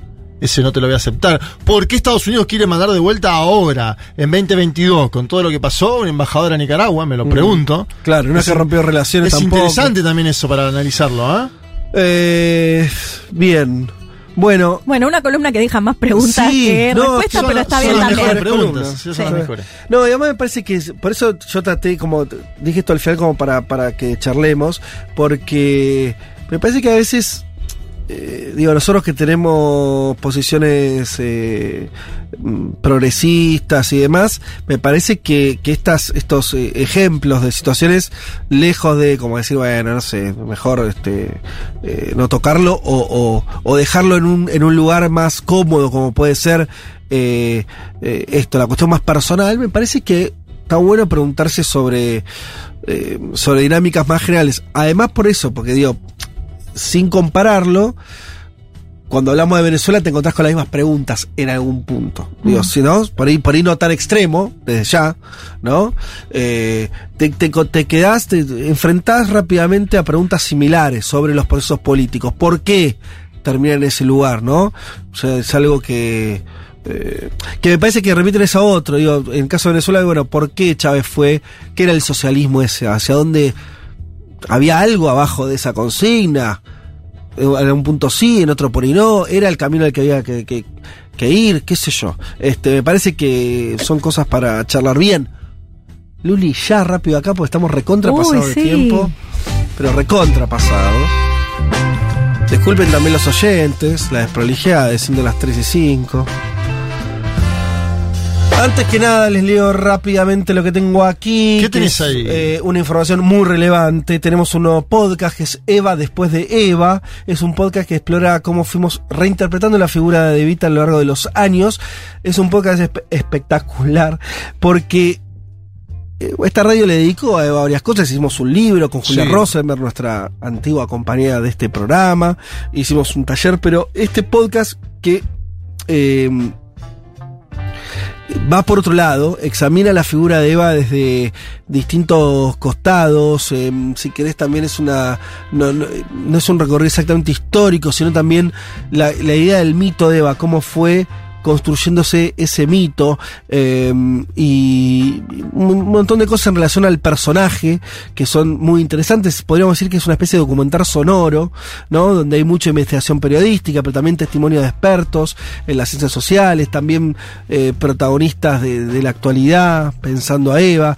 Así que no se lo pierdan, lo encuentran por supuesto en Spotify, ¿sí? Los cuatro capítulos, Eva después de Eva, ahí lo, lo escuchan y nos ayudan también a compartirlo. Ganadores de el libro ¿Por qué cayó la Unión Soviética? Ganadores. El primer ganador es Lucas, que contaba que militaba en la Universidad y Municipio de Lanús, que salían a hacer pegatinas Sí, y pintadas a la noche. Y la mejor, eh, cuando venía el tren, que les pasaba a un metro de distancia y se tenían que correr, una locura que nadie volvería a hacer, pero que disfrutaban mucho.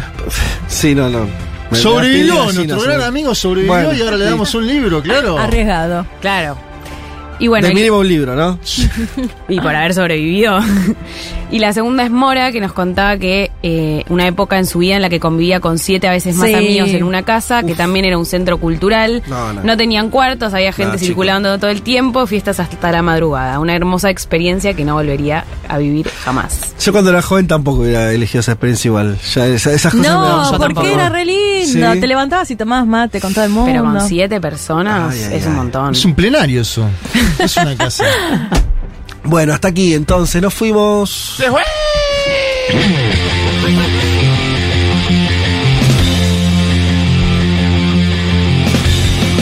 Eh, señoras y señores, eh, muchas tardes y buenas gracias. Bueno, como siempre, agradecer eh, la operación técnica de Juan Tomala. No hablamos de chantada hoy. Pariente mío, lejano pariente, nos venimos a enterar del pueblo Mismo gallego pueblo. de Chantada. Eh, Luli Gurevich, que la escucharon recién, nuestra productora ejecutiva. Eh, nos despedimos. El domingo que viene ya estará Juan Elman. Hubo este debate que tuvimos al final sobre la revolución nicaragüense y revolución encejal con, con nuestro amigo Elman. Se, se hubiera sido, hubiera levantado la temperatura también, ¿eh? No sé. Bueno, Bueno, ya- ya lo, lo podemos dejar para otro domingo. Ya lo charlaremos. Eh, se nos fue el programa. Disculpen la, la pasada de hora. Eh, nada, que tengan un buen domingo. Ustedes ven. eh, No, me comí todas las empanaditas de verdura que trajo Juanma. Riquísimas. Muy ricas, ¿ustedes ven Juanma. House of Dragon, la nueva serie. No, vos la estás, vos estás viendo todo. ¿Cómo se sí.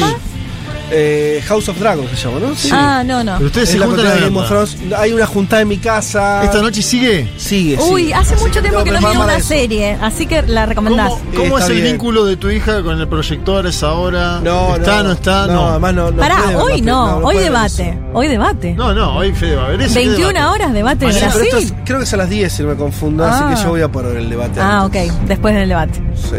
De los Lula, candidatos. Bolsonaro, Ciro Gómez y Lo, compañía. lo comentamos en el grupo, sí, ¿eh? sí, no nos entró- eh, Hoy querés que lo comentemos sí, en sí. vivo. Más en ¿Cómo le va a Portugal. Lula y a Bolsonaro? Además van a estar al lado, eh, me parece.